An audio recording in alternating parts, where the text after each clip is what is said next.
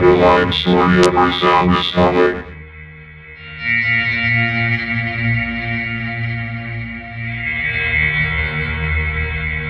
Subsonic.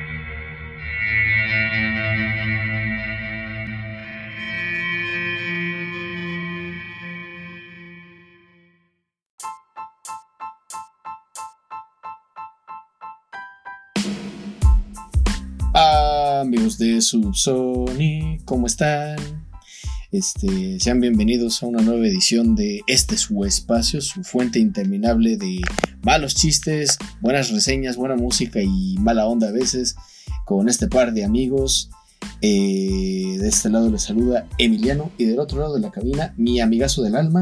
El pirata cibernáutico. El pirata cibernáutico y juntos nos este, tenemos este bonito programa que se llama Subsonic Podcast Gracias por venir, gracias por escucharnos, por aguantar nuestras payasadas y nuestras desapariciones repentinas. Este, y, pues nada, bienvenidos. Eh, pásenles que les servimos. Em, pueden encontrar eh, el resto de nuestros episodios. Si es la primera vez que nos escuchan, eh, pues todos nuestros episodios están, casi todos, en Spotify y en Archive. En Archive sí están todos en anchor.fm y en todas las plataformas donde Anchor nos hace favor de subir este espacio, como Apple Podcast, Overcast y otros. Saludo a todos nuestros escuchas en el globo terráqueo. Y pues nada, este, ya estamos en plena spooky season y traemos un programa mm, más o menos spooky, no tanto, pero, pero ustedes quédense. Eh, disculpa, ¿cómo estás esta bella noche, amigo? Amigo, antes de decirte cómo estoy, güey. Eh, Ajá. Sí, yo considero que de lo que vamos a hablar hoy, que son los rompimientos, ah, este, sí son spooky, güey. Luego siente uno hay unos dolores medio raros en el pecho, güey, y como que ya anda pensando cosas. Pero el caso es que ahorita mi pecho está bien, yo estoy bien, güey. Estoy, este, Feliz de estar aquí de vuelta contigo. Una disculpa por desaparecernos. No sean adultos, es el consejo de hoy, el primero.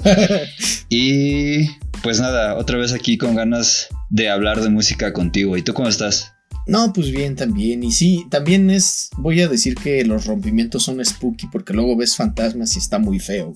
Pero este, eh, en fin, Ah, vamos a entrarle que es mole de hoy ya gracias a nuestra desaparición, una disculpa también como dice Pedro, este, pues se nos juntaron algunos temas que vamos a mencionar a continuación. El primero eh, sería hablar de nuestra buena Riri, y no me refiero a Riri Williams, que ya va a salir próximamente la serie de Ironheart, así que prepárense, pero este, no, me refiero a Rihanna eh, ¿Qué pasa con Rihanna, amigo? Aparte de que va a sacar nuevo disco probablemente el año que viene, ¿qué pasa con Rihanna? Cuéntanos, cuéntanos. Ojalá que saque ese disco, güey, porque el último que escuché estuvo bueno. Eh, pues resulta que hace algunas semanas agarró y subió una foto de su mano sosteniendo un balón de la NFL y pues dando a entender que ella va a ser la que va a llevar a cabo el show de medio tiempo del Super Bowl del 2023 y así. Y estuvo muy cabrón el hype y no culpo a la gente. no, pues sí, me imagino. Y además creo que, no sé si viste amigo, pero la noticia venía acompañada también de que de que el Super Bowl ya no va a ser eh, patrocinado por, por Pepsi como lo fue durante tantos, tantos años Ahora lo va a patrocinar Apple. y, pues nada, hay que ver qué, va a pasar ahora. O sea, si va a sufrir algún tipo de cambio eh, o, qué, qué, onda, ¿no? Y es interesante que sea Rihanna como la primera elegida dentro de nuestra esta nueva era de, de los de los medios tiempos del Super Bowl. Ajá, fíjate, yo, yo, eso no, no me lo esperaba, ¿no? Nunca escuché que Pepsi tuviera así como que problemas con la NFL o de presupuesto o de producción o lo que sea. Eh, entonces esa noticia como que sí me tomó por sorpresa y también porque, pues güey, o sea, Apple como que sí tiene un chingo de dinero, ¿no? O sea, no, no lo vamos a negar. Pero siento yo, ahorita me corriges tú, pero siento yo que no es como que una empresa que se centre en hacer... Eh, eventos musicales masivos en vivo, güey. No sé, eso me sacó un poco de onda. Mm, bueno, sí, digo, quizá la única relación que tiene Apple con la música pues es iTunes y luego Apple Music y luego este no sé, todos estos como avances de tecnología, o sea, todo es este audio espacial y, y todas estas pequeñas innovaciones que quieren hacer, pues entiendo que le ponen como mucho empeño a la música y a que suene bien para los, para los este, oyentes, ¿no? Pero, pero lo cierto es que tienes razón, o sea, experiencia en entretenimiento en vivo no tienen entretenimiento como audiovisual, llámense películas o series, sí, y hay como unas dos, tres series que les podría bien recomendar de Apple TV, pero, pero pues sí, o sea, habría que ver qué, qué ofrece Apple, ¿no? En cuestión de, de producción. Simón, Simón. sí, y, fíjate que, que un, un, poquito saliéndome del tema, eh, justo ese mismo día salió la noticia de que ya viene la nueva serie de este Vince Gilligan, el creador de Breaking Bad. Ok. Y nada más y nada menos, eh, o sea, se la estuvieron peleando las productoras por lo que leí. Eh, o sea, Netflix, Warner, este, Disney, ah, Apple estaban peleándose por, por querer producir la, la nueva serie y Apple fue el que ofreció más dinero para, hacerla. Y va a estar protagonizada por Rhea Seahorn, que la habrán visto en Better Saul, Kim Wexler. Y, pues eso también, o sea, Apple anda con todo ahorita. A huevo. sí. Sí, sí, sí. Pero, pero bueno, eh, hablando de regresos que vamos a esperar en el año que viene, pues hay muchas este, cosas que vamos a esperar el año que viene. También Gorillaz va a lanzar disco en, 2023. Eh, pero la noticia que nos atañe en este momento es The Pitch Mode. Eh, pues obviamente vimos el, la triste noticia de que Andrew Fletcher falleció hace algunos meses. Y pues eso ponía como un poquito en tela de juicio, eh, o más bien en duda si, si Depeche Mode iba a continuar y si iban a grabar un último disco. Eh, no sabemos si va a ser el último, pero, pero tanto Martin Gore como Dave Gahan dieron una conferencia de prensa a la vieja usanza, porque no sé si, si ustedes lo sabían, pero si no, les voy a contar que así se promocionaban antes los discos. O sea, el artista salía y daba una conferencia de prensa de, ah, sí, vamos a lanzar un disco así y así. Este, hay una hay una historia muy famosa de este Miles Davis que simplemente lanzó un comunicado de prensa eh, diciendo que el nombre de su próximo disco era Bitches Brew y fin, ¿no? Pero bueno, me estoy saliendo del tema otra vez. Este, Depeche Mode hizo esta conferencia de prensa y ya dieron el nombre del álbum, Memento Mori. Eh, nos vamos a poner muy renacentistas en este momento. Y y pues nada, que dicen que ya lo tienen grabando desde hace meses. Eso quiere decir que Andy Fletcher todavía participó en, la elaboración de este álbum. Y pues que es como muy... explicaba Dave Gahan que encaja muy bien tanto el sentimiento del álbum como el nombre con los sentimientos que ellos tuvieron al enterarse del fallecimiento de, Andy. Entonces, pues pues nada, y también se vienen con gira, con gira este mundial. Y pues esperamos verlos por acá, ¿no? A ver si nos toca. Eh, pero, pero sí, así estuvo la noticia, amigo. Sí, nomás, a mí me tomó por sorpresa. Ambas, o sea, lo de Fletcher y lo del disco y la gira, así fue así como de, oh por Dios. Y también cuando vi que hicieron conferencia de prensa, me saqué un poco de onda. Pero, eh, pues, está bien. O sea, ya el último que sacaron me parece que fue en 2000, ¿qué? ¿2012? 17. 2017. Ajá, sí, entonces ya cuelga. Habría que ver qué, qué nos traen de nuevo y así. El último estuvo como un poco muy político. entonces, habrá que ver qué onda con este. La neta, a mí sí me emociona. Y pues nada, a ver si vienen. Ojalá que sí. De hecho, se anda especulando mucho de cierto festival del cual ahorita vamos a hablar, que van a venir para ese festival. Yo no sé, no sé. Primero porque el recinto en el cual están organizando este evento. No es muy grande, bueno, según yo lo recuerdo, no es muy grande. Pero tampoco creo que se preste para una banda como The Patch Mode, pero, pero pues no sé. No sé. Eh, otro de los, de los que se mencionan mucho para ese, para ese evento es este Kendrick Lamar, amigo. Ok. Nuestro muchacho Kendrick, que en su gustada sección, ¿dónde en el mundo está Kendrick Lamar?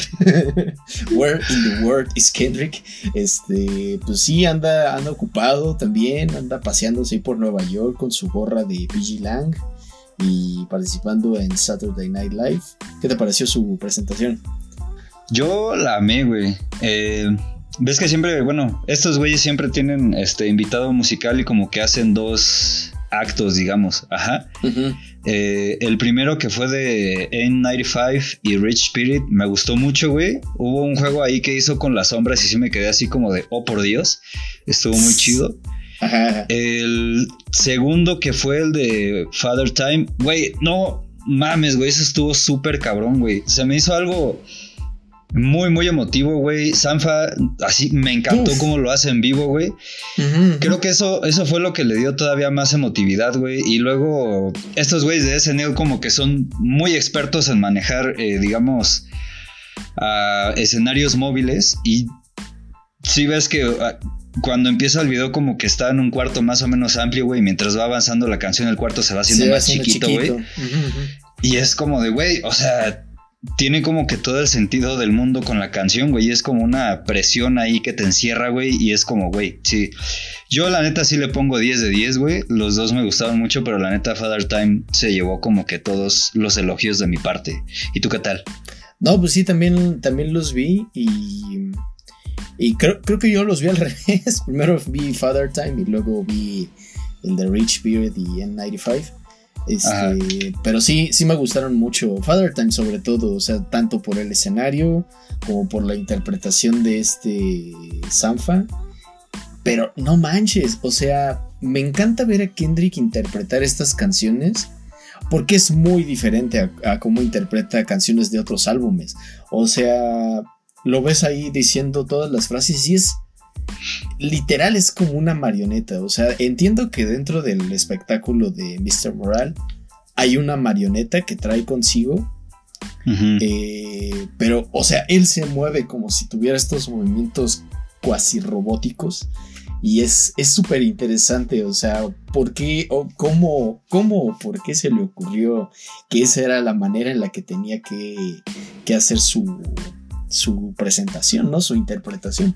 Y, y por otro lado, Rich Beard, igual me encantó el juego de sombras que mencionas. Estuvo muy creativo. Y. Y pues nada, sí, la verdad es que Kendrick es un gran intérprete. Sí. O sea, ya este, se suma a todos los elogios que normalmente le hacemos. Es un gran intérprete. Sí. Y, y otra cosa como que quiero agregar, güey. Ajá. Cuando hicimos la reseña, eh, tú y yo dijimos que la gran mayoría de las canciones eh, de ese disco no eran como que muy amigables con la radio, güey. Ajá. Y, o sea, SNL no es radio, güey, pero pues sí es un medio de difusión acá masivo que pretende ser más o menos family friendly, güey. Y a mí lo que me llamó la atención es que las canciones quedaron bien, güey. Sobre todo Father Time, que habla como de todas estas cosas tan heavy acerca de los daddy issues que uno tiene, güey. Y es como de, güey, o sea, ¿cómo logras meter eso en el medio, güey, así en horario estelar en Estados Unidos, güey, y sale bien, güey. Eso también me, gustó demasiado. Sí, sí, sí, sí, la verdad es que también eso es algo que, que noté. O sea que Father Time, bueno, las dos, las dos este, interpretaciones las limpió para poder cantarlas en vivo. Dije, mm, bueno, sí tiene sentido porque pues es tele pública, ¿no?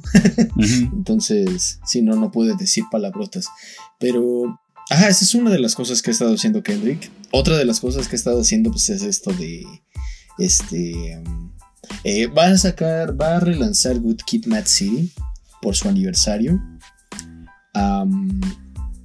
y la portada está súper bonita porque es ¿Te acuerdas de la portada de la edición de lujo que es el, la van de su mamá? Ajá, entonces la nueva portada es, la, es este, un cuadro así negro y, el, y la van ahí en medio. Ok. Se ve muy elegante. Está, está padre. No sé si vaya a contener material extra o, ya habrá como. Mm, este, integrado todas las canciones extra que venían en, en, su momento. Espero que sí, porque yo muero por, por tener una edición que traiga todo ese material extra. O sea, Black Boy Fly, este, Now or Never, uh, ¿cómo se llama esta? Eh, County Building Blues, eh, etcétera. O sea, hay un montón de material extra, de recipe, obviamente. Em, pero sí, esa anda también por ahí. Y pues como decimos, la noticia, la, la, especulación de que quizás se presente en el ceremonia. Este, hay mucha especulación con el ceremonia, amigo. O sea, y, los organizadores se sienten tan confiados que lanzaron una especie de preventa, precartel le llaman. Y entonces, pues ya la gente fue y compró sus boletos y dijeron, compartieron el hashtag elijo, elijo creer. Porque están casi seguros de que como es de aniversario del ceremonia, porque la ceremonia cumple 10 años, y además van a ser dos días de festival, están casi seguros de que va a traer como a medio mundo. O sea, se hablaba mucho de Kendrick, de Tyler the Creator, de JPEG Mafia, de Baby Kim, de Pet Mode, de Pet Shop Boys, no sé, de mucha gente. Y, pues sí, como que muy confiados ellos y muy confiada la gente anda comprando sus boletos y todavía no saca nada. Y incluso ellos dijeron, estamos seguros de que en cuanto sale el cartel, los boletos se agotan. Ok. Así de seguros están. y me impresiona, sinceramente, pero, pero pues nada, vamos a esperar a ver, a ver qué onda. Sí. ¿Sabes? Este. Güey, es que esto es, es, casi, casi como cuando se estrenó Spider-Man, No Way Home. o sea que, que todos estábamos como la expectativa de que se iban a salir los otros dos güeyes. Y, y no sé, siento que es un poco más o menos así, güey. Y que también Marvel y, y Sony estaban como que muy confiados porque ya sabían qué pedo, güey. Ah, Espero que aquí sea lo mismo, güey, y que al final no vayan a salir con una mamada de de pues no viene Kendrick, pero viene Drake, güey, porque ahí sí mucha gente se las va a mentar, güey. Entonces, sí, pues no sé, güey. Yo espero que sí, que sí sea que, que viene el patrón. Ajá, sí.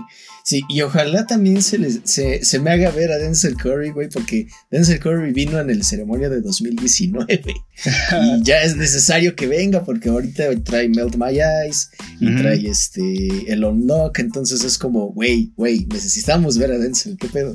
Pero bueno, en cualquier caso, si vienen, primero que nada, a ver si ya salió el cartel para cuando ustedes estén escuchando esto. Y segundo, si vienen, hay que traer, hay que armarse con su doctor Simi para Kendrick y para Denzel. Sí, a huevo. que hablando del tema, este. Pues, pues bueno, nos tardamos obviamente en hablar de esto y, coincidió que cuando salió nuestro, nuestro episodio de Red de Café Tacuba, pues ese mero día este, salió la noticia de que Rubén Albarrán le andaba arrancando la cabeza al, al doctor Simi, ¿no? Sí. Ajá, ¿qué pedo con eso, amigo? Pues, güey, es que fue una noticia muy cagada, güey, porque justo, o sea, habíamos publicado esa madre y de repente empecé a ver las tendencias en Twitter. y fue como de. Miren, Rubén Albarrán acaba de dar un discurso más o menos anticapitalista y creo que sí habló un poco mal de la empresa que, que hace al peluche este, güey. Le arrancó la cabeza muy cabrón, güey. Se vio muy enojado. Se armó el mame en Twitter, güey. Yo, yo me sentí así como raro, güey. Porque un día anterior, pues nosotros habíamos publicado el programa donde dijimos: Los metaleros son los que se están mamando y Café Tacuba rifa, que sí rifa, güey. O sea, eso como que no le quita la rifadez. Pero fue como un, un, plot twist que no nos esperábamos, ¿sabes? Es este giro de trama que de repente sale de la nada, güey. y es como de chale, güey. O sea, me dio mucha risa, la verdad, porque se vio muy cagado cómo lo decapitó, güey, pero también fue un poquito el, shock de todo lo que habíamos dicho y de lo que estaba pasando, güey. ¿Tú cómo lo viviste? Pinche timing, güey.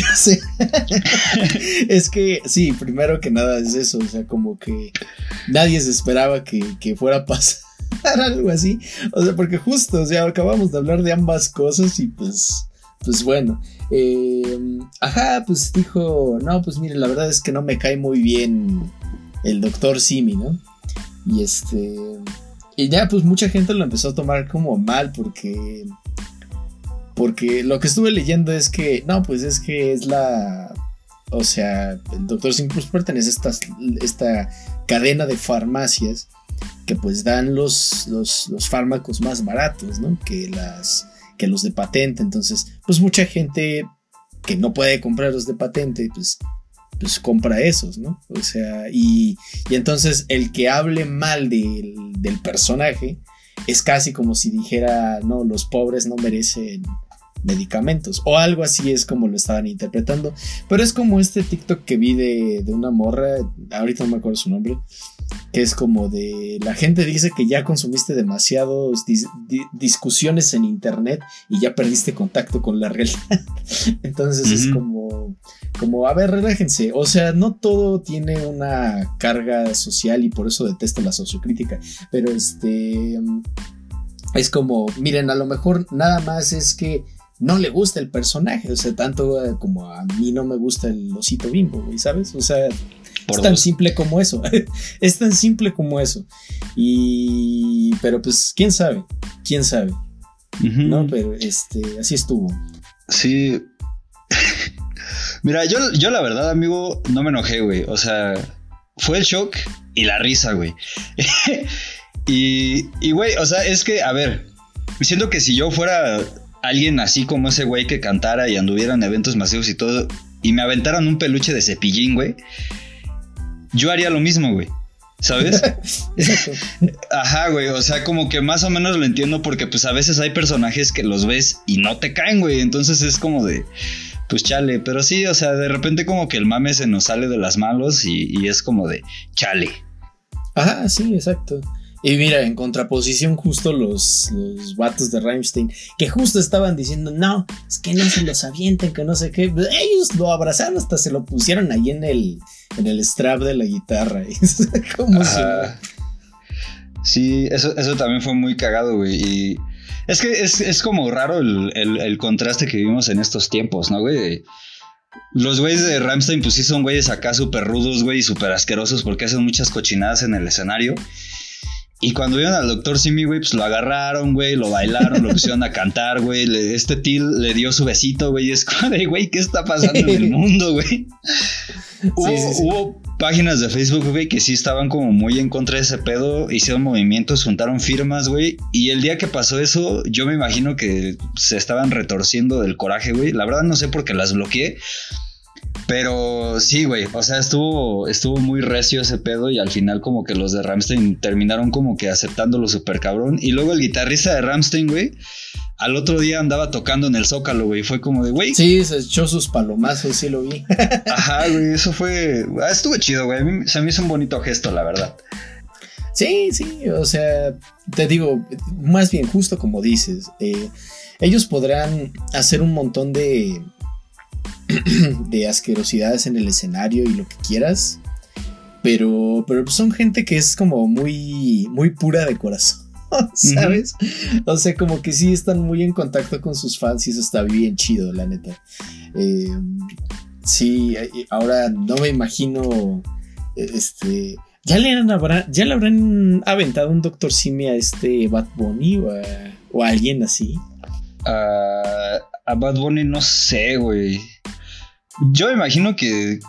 Es que no sé ahorita por dónde vaya su gira. Si anda por Estados Unidos en alguna ciudad fronteriza, a lo mejor ya se lo aventaron, güey. Si no, pues hasta diciembre que venga a México, seguro se lo van a aventar, güey.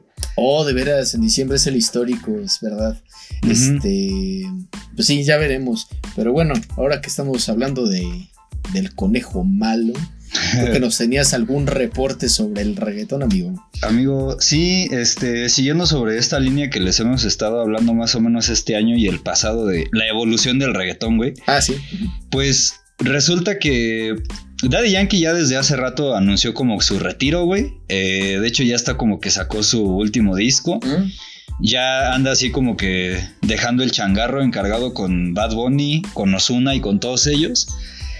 Y resulta que otros grandes del reggaetón, güey, del reggaetón viejito, este, que son Wisin y Yandel, ya también anunciaron su último disco, güey. Sacaron por ahí una canción con la Rosalía que se escucha dos dos.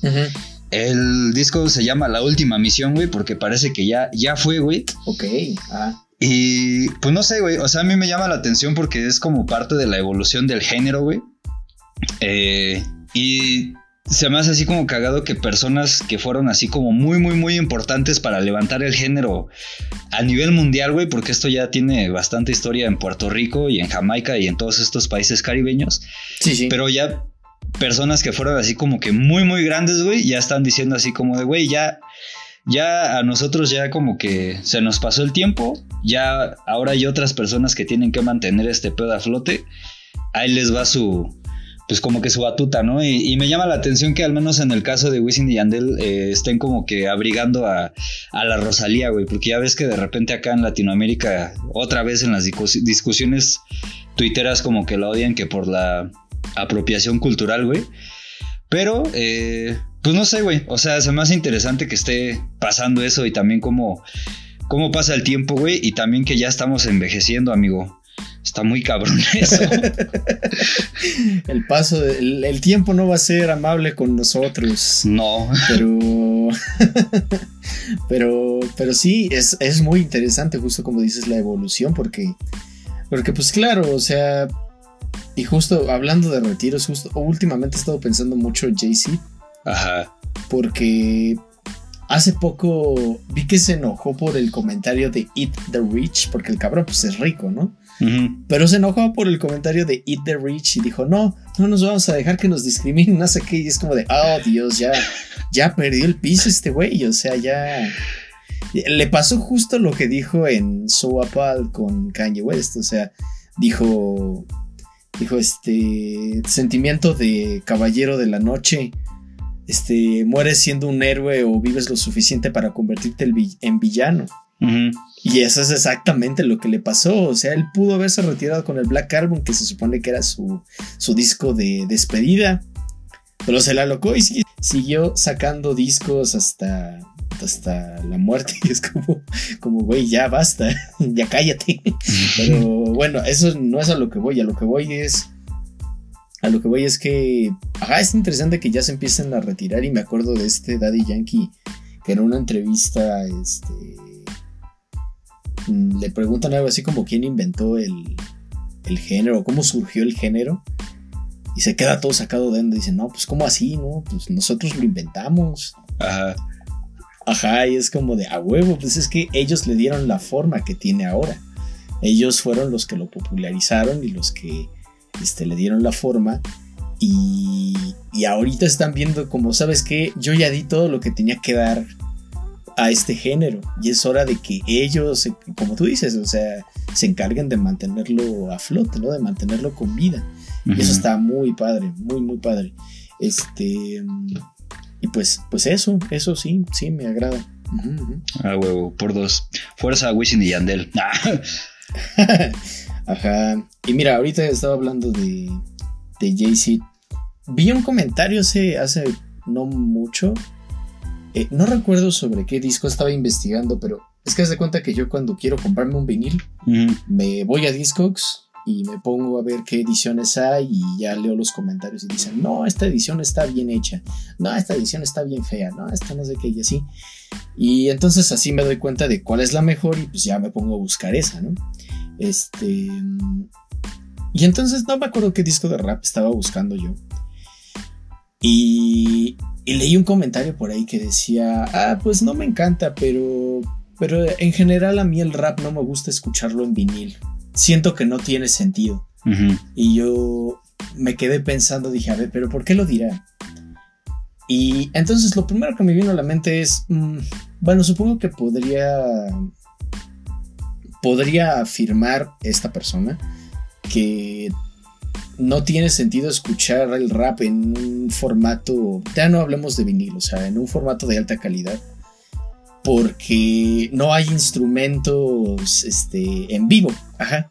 Y entonces no hay algo que te pueda, que, que puedas escuchar con calidez, ajá.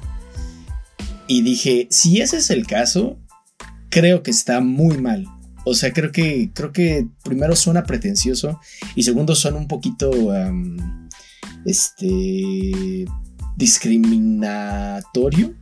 Ajá. Porque, porque pues es como de, güey, neta, creo que eso no impide que un álbum de rap se escuche bien en un formato de alta calidad o en un vinil. Porque, o sea, en serio, escuchen el vinil que quieran o el, disco que quieran en, un formato de alta calidad de Kendrick, de MF Doom, de Wu-Tang Clan. O sea, y van a escuchar uno de detalles en la producción que es como. Y sobre todo cuando tienes productores como Kenny Beats o como Madlib que sí le meten un montón de detallitos a, la, a los beats. Es como de, güey, o sea, ¿cómo vas a escuchar esto en un CD o en un MP3? O sea, esto lo tendrías que escuchar en, algo chido, ¿no? Y, y, además luego también, por ejemplo, Kendrick es una persona súper creativa y también le mete un montón de detalles a, a las canciones, ¿no?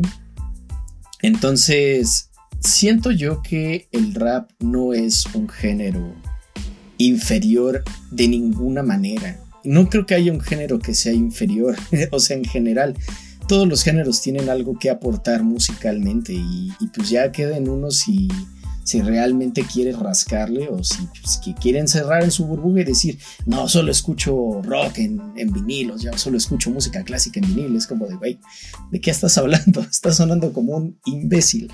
Pero bueno, este, ese es mi comentario. Eh, puesto a, a este lo someto a valoración para que entre en la musicología ontológica del mame. Ok. Y cierro mi sesión ahora. yo, yo estoy de acuerdo contigo, amigo. ¿Y sabes cuál es algo que puede ayudar tu argumento? Ves que Genius como que tiene estos videos donde invitan a los productores a explicar cómo hicieron los beats. Eh, pues, güey, o sea, en esos videos se ve todo el detalle que le meten a una rola de rap, güey. O sea, no es como que nada más te pones a picarle cosas a la computadora, güey, sino que meten un chingo. Por ejemplo, uno de los productores de J. Cole, ahorita no me acuerdo de la canción, güey, pero le metía sonidos de pajaritos, güey, de aire, de no sé qué tantas cosas, güey. Y como que lo sincronizaba todo con el beat y ya salía el beat así súper, súper chido, güey, ¿sabes? Ajá, ajá. Yo creo que a lo mejor sí puede ir este por ahí el comentario de esa persona. Y pues creo que también tiene que ver mucho con el purismo musical medio tirado al clasicismo que ya conocemos desde hace, años, desde hace años, güey. En el que la gente dice, no, es que si lo haces con computadora, pues no, no este... Mm. No cuenta porque las computadoras no sienten y no pueden hacer arte. Y es como de, a ver, puñetas, la computadora no lo está haciendo, lo estás haciendo tú porque tú la estás manipulando. Ajá. Entonces, sí, sí hay creatividad de por medio, sí hay trabajo de por medio, sí hay esfuerzo, güey. Lo que pasa es que, como no está en un medio tradicional, güey, siento que viene como de por ahí. Pero siento que eso no le quita mérito ni complejidad, güey. Y siento que en ese sentido, güey pues sí sería, al menos yo sí pienso que vale la pena escucharlo en vinil, güey, porque justo como dices, Kendrick, por ejemplo, le mete un chingo de detallitos a sus canciones, güey, que a veces pues solamente te das cuenta escuchándolos con cosas de alta definición, güey, como ahora que pude escuchar sus discos con estos audífonos Bose, güey, escuché otras cosas y fue como de santo Dios. Sí, ya sé. Entonces, sí, yo creo que que sí, sí, tienes razón, güey. Ah. Gracias. Este, ajá, y ahorita otros tres ejemplos que, que pueden defender mi caso. To Pimp a Butterfly, güey. No mames. O sea, no mames. y ya Mr. Moral creo que empieza a canonizarse en ese sentido de ser una producción prístina. Ajá. Pero sometimes I might be introvert. For fuck's sake, man. I mean. Ahora, yo también tengo. Antes yo, yo tenía como cierta curiosidad porque dije. Eh, la vez que la primera vez que escuché a Dead Grips, no sé si has tenido la oportunidad, amigo. Pero, o sea, sus. Los beats de estos güeyes son una cosa súper experimental, súper abstracta, súper disonante también. Y entonces hay mucha distorsión, muchos glitches. Y pensé, güey, pero es que ¿cómo escuchas eso? O sea, no me imagino esto en vinil, o sea... Es que cómo traduces un glitch en vinil, eso es lo que mi cabeza no podía como procesar, era como de, güey, es que ha de ser una proeza poder grabar este tipo de cosas en vinil, ¿no? Y. Ajá, es que mucha gente lo que habla cuando habla del vinil, hablan de dos cosas. Uno que pues cada álbum tiene su propia frecuencia, ¿no?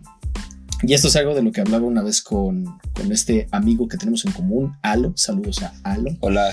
Este, ajá, hablábamos de que pues, los discos tienen una cierta frecuencia, o sea, y, entonces, y te remiten también como a texturas y, demás. Entonces, cuando reproduces un vinil, escuchas esa frecuencia en puro, ajá. Y entonces, este, por eso hay mucha gente que habla sobre la calidez de un vinil, o sea, tienen como el sonido se siente más cálido, se siente más vivo que si lo escuchas en CD o en MP3 o en cualquier otro formato. Y entonces, pensando en eso, también hay gente que dice, no, es que el MPC, la caja de ritmos que usaba Jay Dilla, es más cálida que los beats que hacen la computadora Metro Booming. Ajá. Y es como de, Mm, no estoy tan seguro de si eso sea cierto, pero lo cierto es que los dos escuchan igualmente cálidos en vinil. Sí. Ajá. Y otra, y una nota más para ya darle la estocada final. Hace poco se descubrió que la gente en realidad no puede, no se puede distinguir si un vinil fue sacado de una copia de cinta maestra a una, de, una, de un archivo digital o de una cinta maestra. No es posible descubrirlo. Y, bueno, ya perdón, es que en serio me estoy alargando mucho con esto, pero es... No, date. Ajá, descubrieron que esta... hay un sello, una... una... este... No es un sello, es una distribuidora que relanza viniles pero se va hasta la cinta maestra del álbum y los graba directamente en vinil. Entonces, hace poco descubrieron que esta distribuidora ya hace como 5 años que ya no usa cintas maestras, que usa archivos de alta calidad. Entonces todos pegaron el grito en el cielo y fue como de no, es el fin de los tiempos, no sé qué, o sea, sí, ya terrible, ¿no? Y entonces ahí pues se les cayó el teatro a los que decían, no, es que yo sé distinguir un archivo FLAC de un archivo de, este, de, una cinta maestra.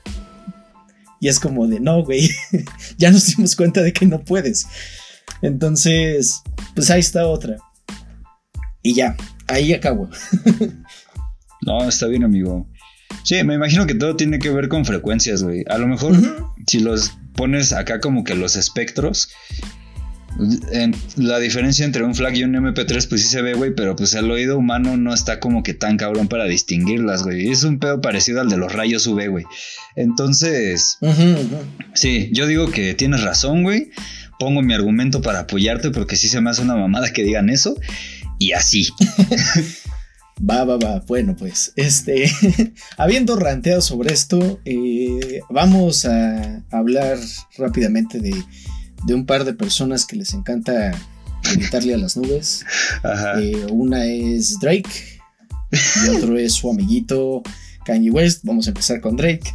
Este, pues que sacó su álbum hace no mucho, Honestly Nevermind. Y, y pues, pues toda la crítica lo revisó, a algunos les gustó, a algunos no, a los fans igual, a algunos les gustó, a otros no. Este, sobre todo por este cambio de, a música house, ¿no? Hip house. Em, uno de esos críticos pues fue Anthony Fantano, el señor Melón. Y pues él le dio que un 2, un 1 o un 2, no me acuerdo. Y pues ya, ¿no? Ahí quedó. O sea, Fantano está acostumbrado a que a que la gente no le gusten sus reseñas o que digan, no, es que estás mal por esto y por esto. También ha habido artistas, ¿no? Eminem se ha quejado de él. este, Joey Badass también. Denzel Curry le preguntó, güey, pero es que ¿por qué siempre me pones ochos?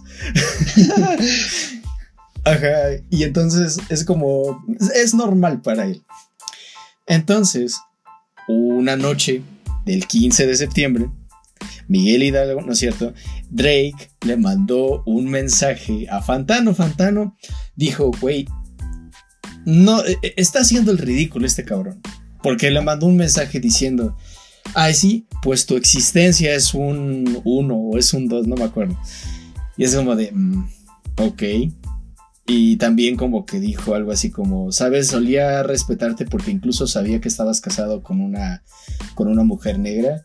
Pero no, la verdad es que me caes mal y no sé qué, no sé cuánto. Y es como de, mm, ok, primero, ¿por qué mencionar a su ex esposa? Pero, en fin, este. Ajá, y Fantano dijo: Este güey está haciendo el ridículo. No lo voy a ridiculizar más de lo que él ya se ridiculizó solo. Entonces. Pues voy a, voy a decir que, que todo quedó en paz. Que me envió receta de unas galletas y todo fine, ¿no? Y, y Fantano hizo su video de las galletas y todos dijimos, ah, qué cagado, qué cagado el Drake. Y luego, este... Drake procedió a subir una historia a Instagram poniendo los mensajes reales y es como de... Mm, o sea, te estaban salvando de hacer el ridículo y vas tú y te expones, o sea... Y, y pues ya no tuvo que hablar del tema, ya mencionó todo esto y es como de, pues, pues mira, yo nada más quería hacerme el gracioso, yo quería que esto quedara como entre nosotros, no quería avergonzarlo, pero pues bueno. y pues no sé, o sea, sí es un poquito frustrante la gente que no sabe, este, tomar la crítica como lo que es, ¿no? Eh, un, un profesor que tenía en la, en la prepa, en paz descanse, este, decía cosas como la opinión vale madres.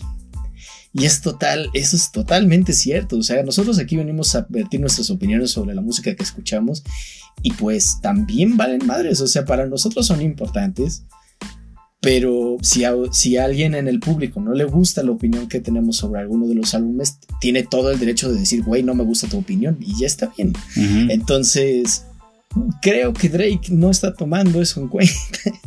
y entonces se puso como muy punk con el pobre melón. Y pues así estuvo, amigo. Sí, güey, yo te confieso que a mí me dio mucha risa el video de las galletas, güey. A mí también. sí, güey, no sé. y es que, fíjate, güey, creo que fue o sea, sí, obviamente la gente se iba a burlar de Drake por este pedo de las galletas, güey, pero creo que también fue como buen pedo de Fantano, güey. Sí, claro.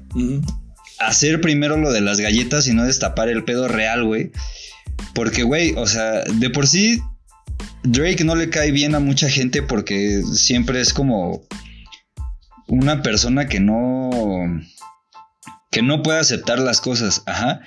Y siento yo que si Fantano desde el principio hubiera sacado este mensaje que tú nos mencionas, güey, pues se lo hubieran ido todavía más encima, güey. ¿Sabes? Eso, que el Certified Lover Boy estuvo de la verga, ese sí estuvo horrible, güey. Ni lo terminé de escuchar. Eso y que también meses eh, antes, en este mismo año, había dicho, güey, es que a mí me caga que personas como Kendrick y J. Cole puedan no sacar un disco en 3, 4 años, güey, y sigan siendo relevantes. Y yo tengo que sacar un disco cada año para seguir siendo relevante. Y es como de, güey, te estás dando la madre tú solito, güey. Tú mismo estás diciendo que tu música no está chida, güey. ¿Sabes? Y no sé, güey. O sea, ya después la reacción de Drake fue así como de, güey, ya siéntate, siéntese señor. y este, sí, o sea, no sé, digo, a mí me dio mucha risa el video de las galletas, pero sí, ya cuando Drake empezó mame y mame y mame y mame, güey, fue como de, ay, este güey ya va a empezar otra vez. Y así.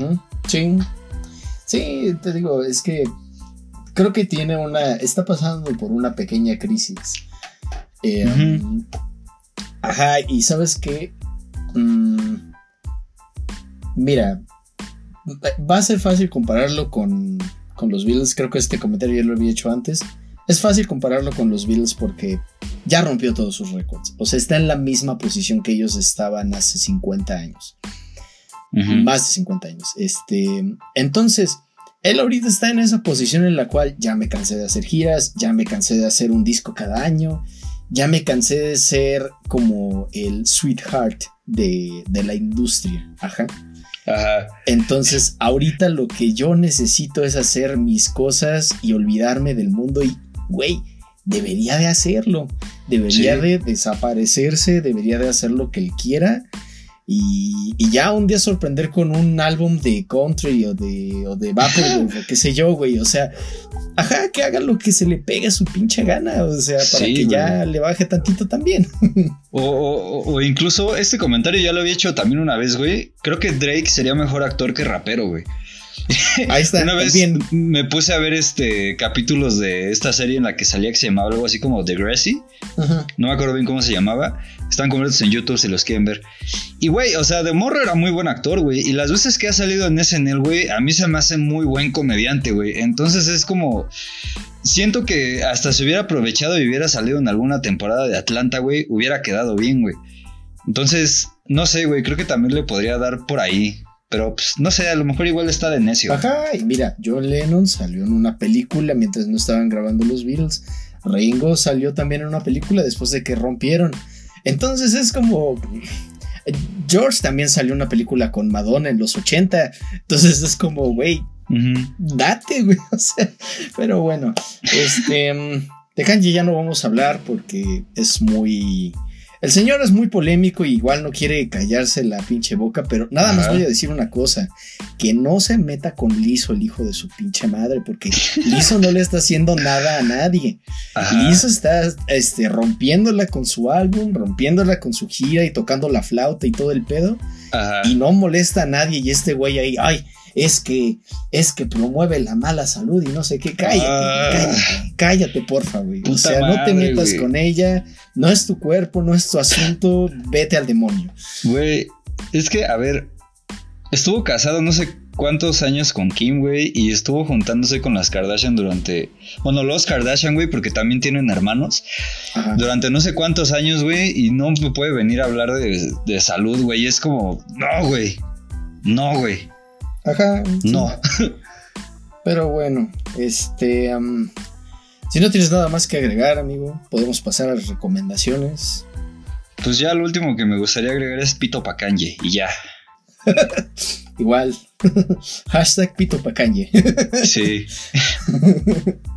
muy bien, muy bien. Este, ¿qué nos traes de recomendaciones el día de hoy, amigo?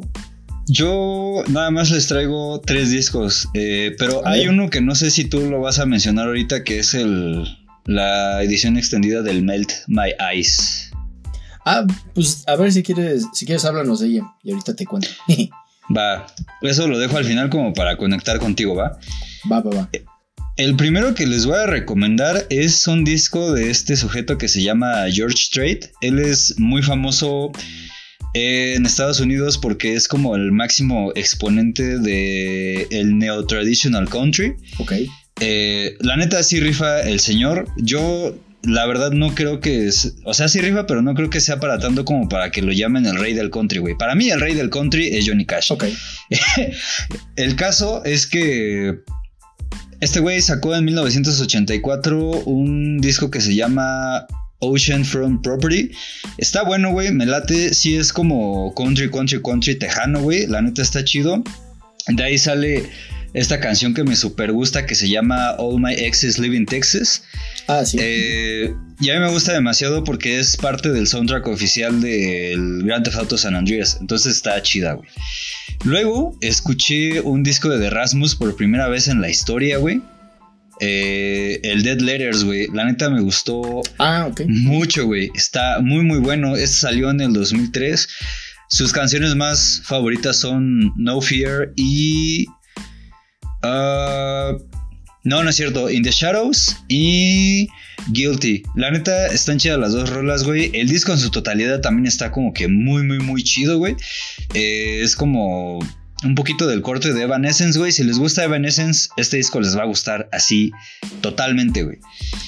Y ya para conectar con tus recomendaciones, pues Denzel Curry sacó la edición extendida del Melt My Eyes, See Your Future. Güey, la neta, las rolas extras a mí me gustaron mucho, güey.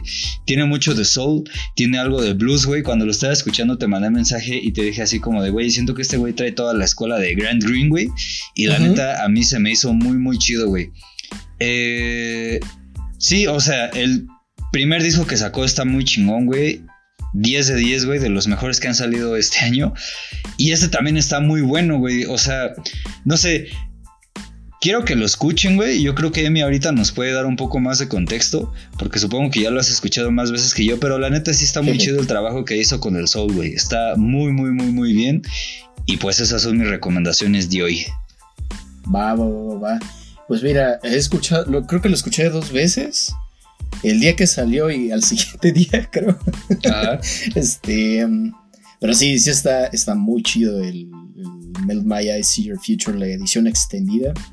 Porque, ajá, no es todo el álbum, eh, pero sí son varias canciones como las más representativas o mejor aún, las que se prestaban más a hacer ese rework en soul o blues o jazz. Em, sí, es que cuando Denzel habló sobre las influencias de em, de Melt My Eyes, pues sí mencionó como un montón de, de películas y series principalmente. Y en series estoy hablando de anime, ¿no? Y uno de los animes era Cowboy Bebop. Ok. Que si han escuchado el soundtrack de Cowboy Bebop, pues es puro jazz, ¿no? Y este. Ajá, y de hecho incluso la portada de esta edición extendida se parece mucho a, a una, una pequeño cuadro en el, en el opening de Cowboy Bebop. Y este. Y también repite una frase de este. del protagonista en una de las canciones. Dice. Whatever happens, happens. Ajá. Y, así, pero sí está muy padre e incluye dos canciones nuevas, por así decirlo. Una que tiene un featuring con Zachary y otra solito, ¿no? Pero sí está, está muy padre este, no se, no se pierdan esa edición extendida. Y antes de seguir con mis recomendaciones, quiero hacer un descanse en paz, Julio, que se nos fue oh, hace, hace algunos días, hace algunas semanas. Este, y pues nada, o sea, creo que todos lo conocemos por Gangsta's Paradise, pero pues tiene también otros, otras canciones por ahí. Tiene esta canción que hizo para el soundtrack de Space Jam con Be Real y Method Man y, Busta Rhymes, está muy chida. Eh, vayan a toparla y, y pues nada, ¿no? Descansen en paz. Este, para hablar de mis recomendaciones, hoy sí traigo para aventar. A huevo. Eh, este, a ver, pues miren voy a empezar con los álbumes. Desde hace mucho quiero hablarles de un álbum que me gusta mucho que se llama Cave World, de una banda que se llama Viagra Boys, que es una banda danesa de post-punk.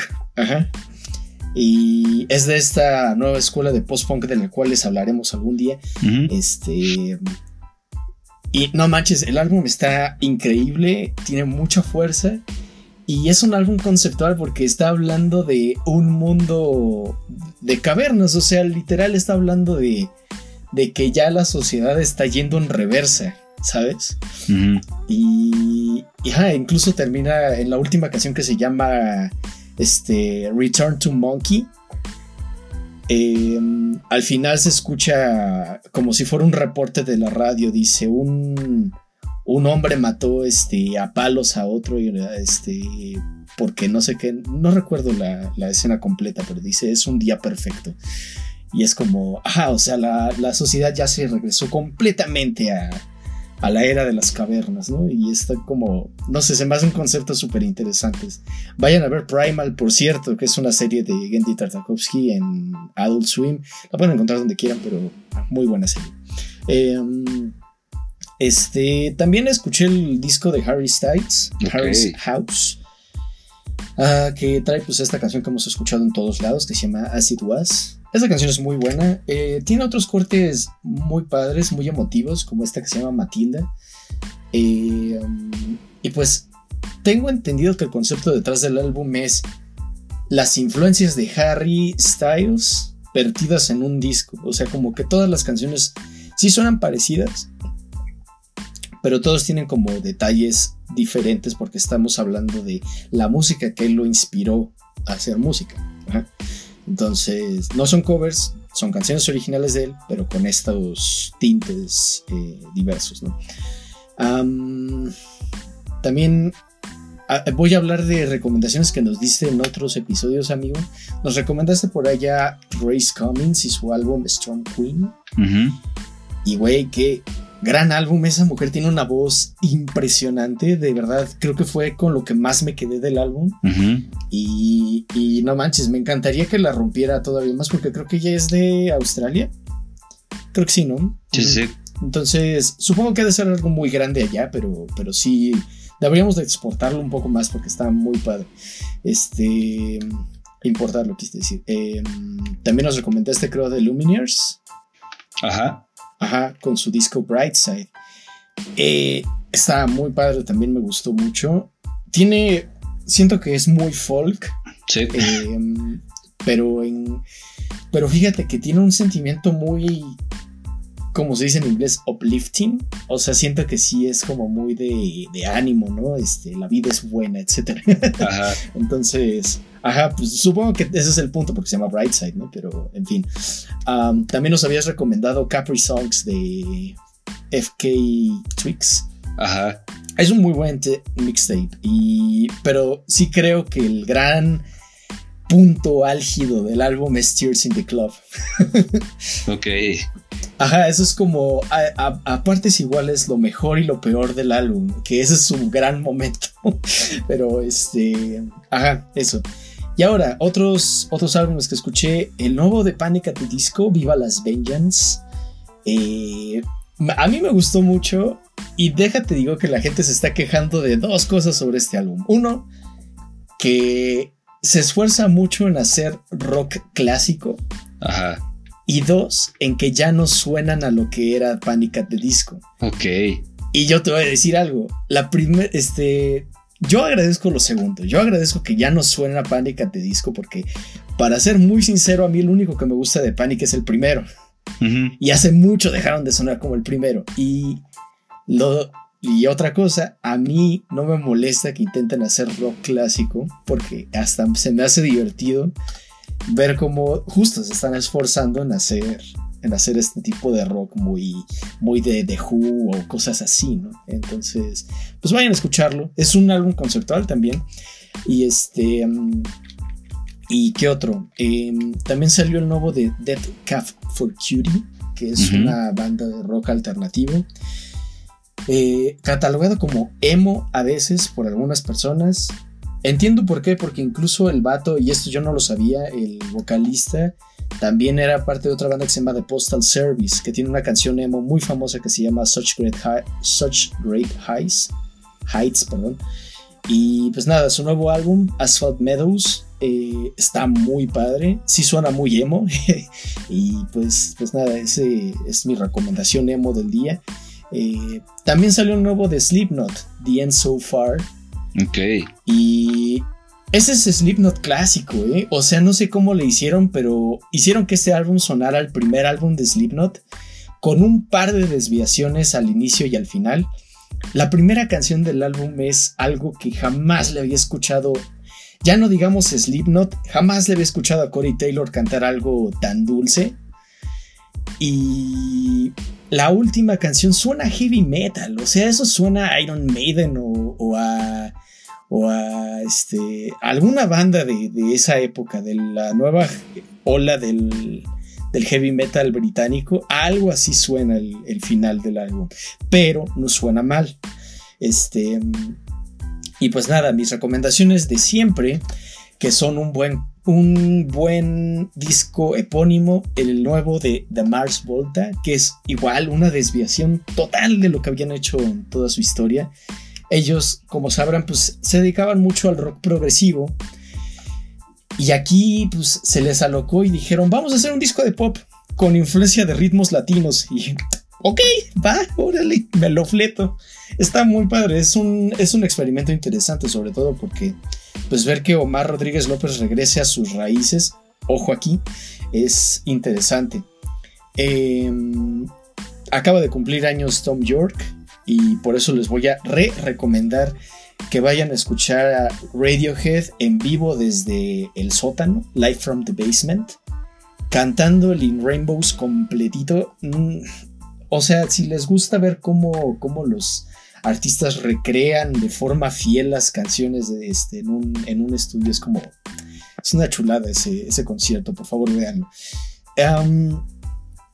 ya que estamos en la de Spooky Season, también les voy a recomendar algo de Churches, amigo. Ok. Eh, fíjate, este es un cassette. Es un cassette que solo estuvo disponible a través de, de, una, de un club de fans de su disquera. Ellos pertenecen a la disquera Sacred Boats Records. Entonces, si te, une, si te unías al club de fans, pues tenías acceso a ciertos privilegios, Y uno de estos privilegios, pues fue un cassette del cual se lanzaron 150 copias, que se llama, este, una cinta grabada por Churches e incluye, fíjate nada más, incluye 19 pistas de soundtracks de películas de terror que Churches eligió personalmente y las acomodó así como, como vio orden, ¿no? O sea, hay de El Resplandor, ahí en la calle del infierno, It Follows, La Niebla, Bajo la piel, Alien, Halloween 3, Nosferatu, La Profecía, Midsommar, The Wicker Man, Eraserhead. Todos los clásicos de terror están en esta, en esta cinta. Eh, justo por la naturaleza del lanzamiento, que es un cassette, pues no se puede conseguir tan fácil, pero con la mano en la cintura pueden ir a buscar la, la lista. Es más, yo te la estoy pasando en este momento, amigo. Ok, ok pueden buscar la lista y ver qué está, qué está vertido en, esta, en, este mixtape. y, pues nada, eh, por última, la última recomendación de la noche es un buen cover. Y me voy a adelantar tantito, porque justo la mujer de la que vamos a hablar el día de hoy se aventó un disco completo de covers de Agustín Lara. Pero yo los quiero dirigir específicamente al cover que hizo de Amor de mis amores, porque es la cosa más bonita que he escuchado en este cochino mes. y ya, eso es todo lo que tengo que decir el día de hoy. A huevo. Grandes recomendaciones, amigo. Eh, justo estoy topando la, la lista que me pasaste de Churches. La tengo que escuchar, güey, porque están varios clásicos del terror aquí. Unos que he visto y otros que no. Por ejemplo, The Omen. Eh, Güey, también quiero escuchar el de Panic at the Disco porque tiene un chingo que no los escuche, güey. Creo que igual nomás escuché el primero y ya. Y. Güey, o sea, tengo que escuchar el Slipknot, güey, porque también he estado viendo comentarios por ahí de gente que no les gustó, güey. A ti sí te gustó, entonces creo que necesito como que escucharlo yo para ver mi. Pues, pues, pues mi pensar, ¿no? Por decirlo de algún modo. ok, ok. Entonces, este. Sí, pues eso, la neta, recomendaciones chingonas y así. Va, va, va, va, va. Pues bueno, amigos, con esto y con la advertencia de que ya les hice un pequeño spoiler, este, pues, pues vámonos a, hablar de Natalia Lafourcade y su álbum Hasta la Raíz. ¿Con qué quieres que arranquemos, amigo? Pues justo quiero que empecemos con Hasta la Raíz, amigo. Ahorita tras bambalinas te cuento por qué. Va, va, va, va, va. Pues bueno amigos, esto es Hasta la Raíz de Natalia Lafourcade y ahorita regresamos a hablar de este álbum. BAP.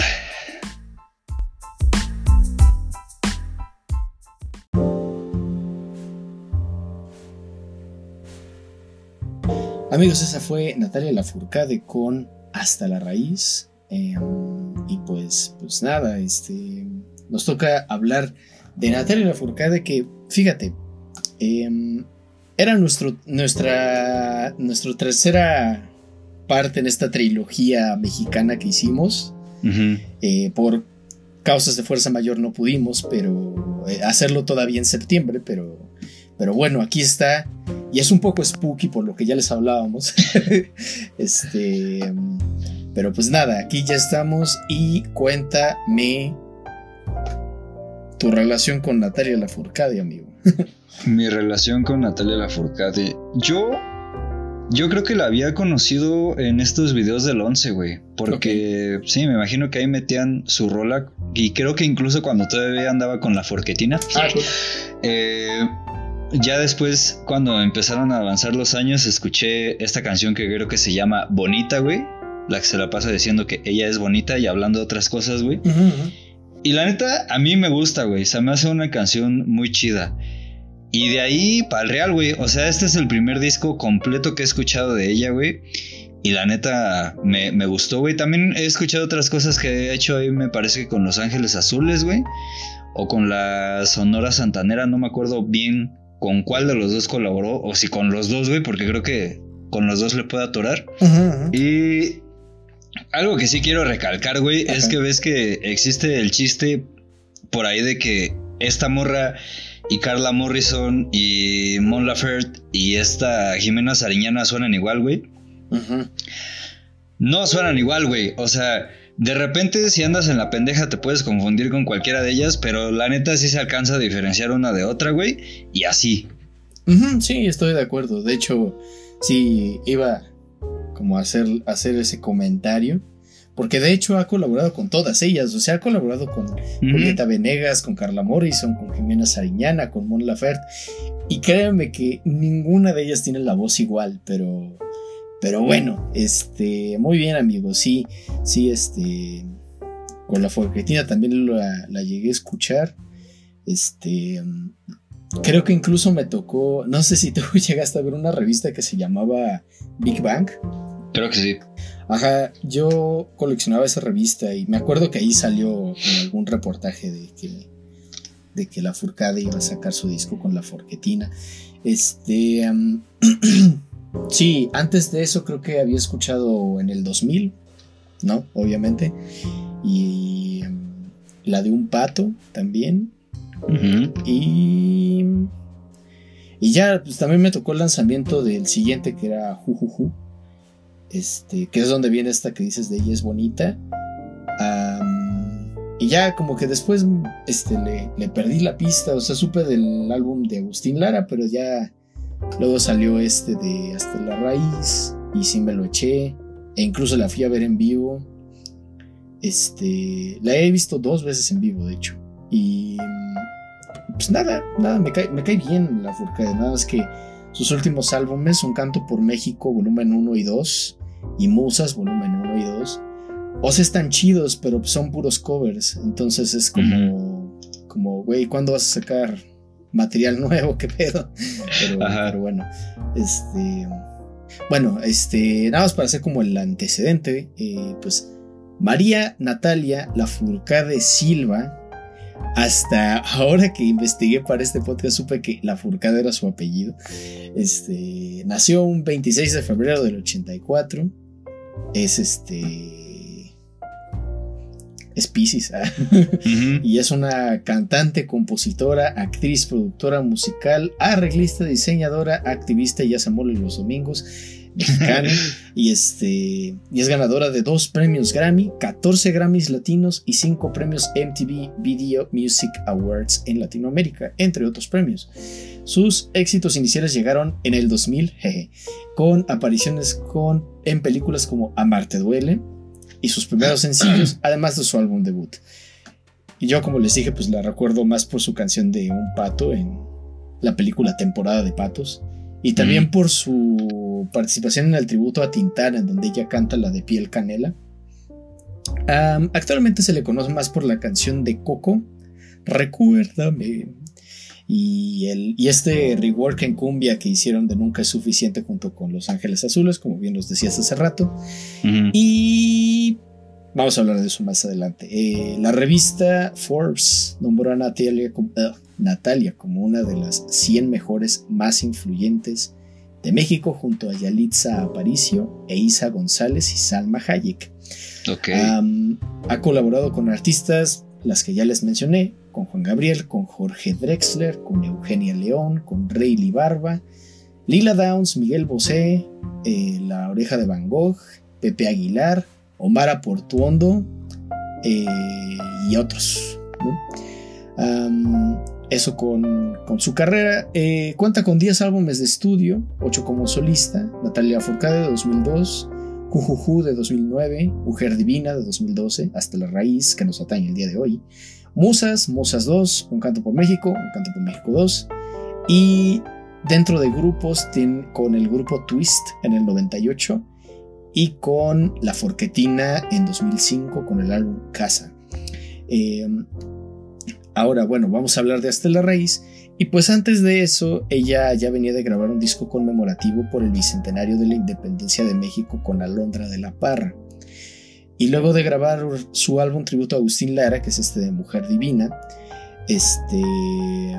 Y pues entonces, como que los sonidos de ambos proyectos, este. decidió incorporarlos en Hasta la Raíz. Y incluso esta Natalia dijo, una de las cosas que más quería que sucediera con este disco era encontrar de nuevo la conexión con México y con su gente. Dice que encontró inspiración en las obras de Simón Díaz, Violeta Parra, Mercedes Sosa, Chabela Vargas y Caetano Veloso. Chabela Vargas es la segunda vez que aparece en, este, en esta trilogía, ¿no? Con Café Tacuba salió también. Y dice, tenía alrededor de 27 y 30 canciones más o menos. Hola. Eh, Dice, escogí las que consideraba más fuertes. Quería un disco con canciones que para mí me dieran la sensación de que eran fuertes, que estaba diciendo algo importante para enriquecer el álbum. Y pues mira, no sé tú amigo, pero yo sí diría que es un álbum muy triste, muy dulce, muy visceral. Sí. Y también creo que de la, habla de la pérdida en abstracto. O sea, ya sea la pérdida física, o sea, que alguien muere, pues, o la pérdida emocional, es decir, de alguien que, pues, rompe contigo.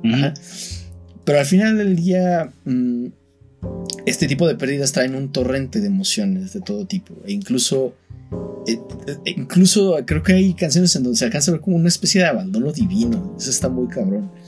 Y, y pues nada, observaciones sobre el álbum. Siento que la primera parte está más densa en lo que al lenguaje poético se refiere, pero la segunda es mucho más directa.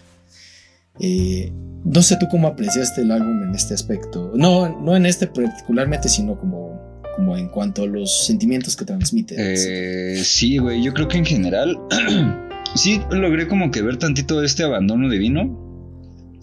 Pero también siento que es como un abandono ahí sexoafectivo. Y, güey, o sea, es que Creo que lo escribí, güey. No me acuerdo dónde lo escribí aquí en mis notas. Pero bueno, el caso es que lo que escribí decía un pedo así como. Es que sí, por un lado es como muy crudo, güey. Te lo narra de una manera que te hace decir, güey, es que así se siente cuando, pues, cuando sientes que el corazón se te está rompiendo a cachitos, güey.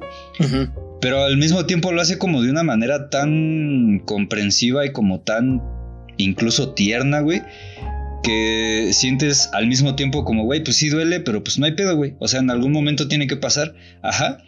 Entonces, no sé, güey, sí. Y hay unas canciones que sí, como que tienen unas cosas ahí poéticas medio, medio elevadas, güey, pero la neta está chido, güey. Sí. A mí me gustó. Sí, siento que justo eh, retomando lo que dices, siento que es muy amable consigo misma. Y eso se agradece, ¿no? Porque es como, de repente si hay álbumes de rompimiento que son como, ah, fui una idiota por creerte y no sé qué, y es como de, güey, cálmate. Este, pero, pero, ajá, bueno, eh, antes de pasar, este, hablemos un poco de la producción. Esta lo produjo Cachorro López, que otra vez, hablando de nuestra trilogía mexicana, él produjo el primer álbum de Caifanes. Eh, y también le produjo un cantante y compositor mexicano se llama Leonel García. Y pues nada, este, eligió a este par de productores porque trató de contratar a otro productor que pedía honorarios demasiado altos. Y te he puesto un peso, amigo, a que es o Santa Olaya o Rick Rubin. Uno de esos dos. Ajá. Ajá. Pero bueno, este. ritmos. El álbum tiene. Sí, unos tintes ahí de bossa nova. Tiene unos tintes ahí de son. De son, este. De son. Ajá. O sea, ya olvídate de si es caribeño, cubano, veracruzano.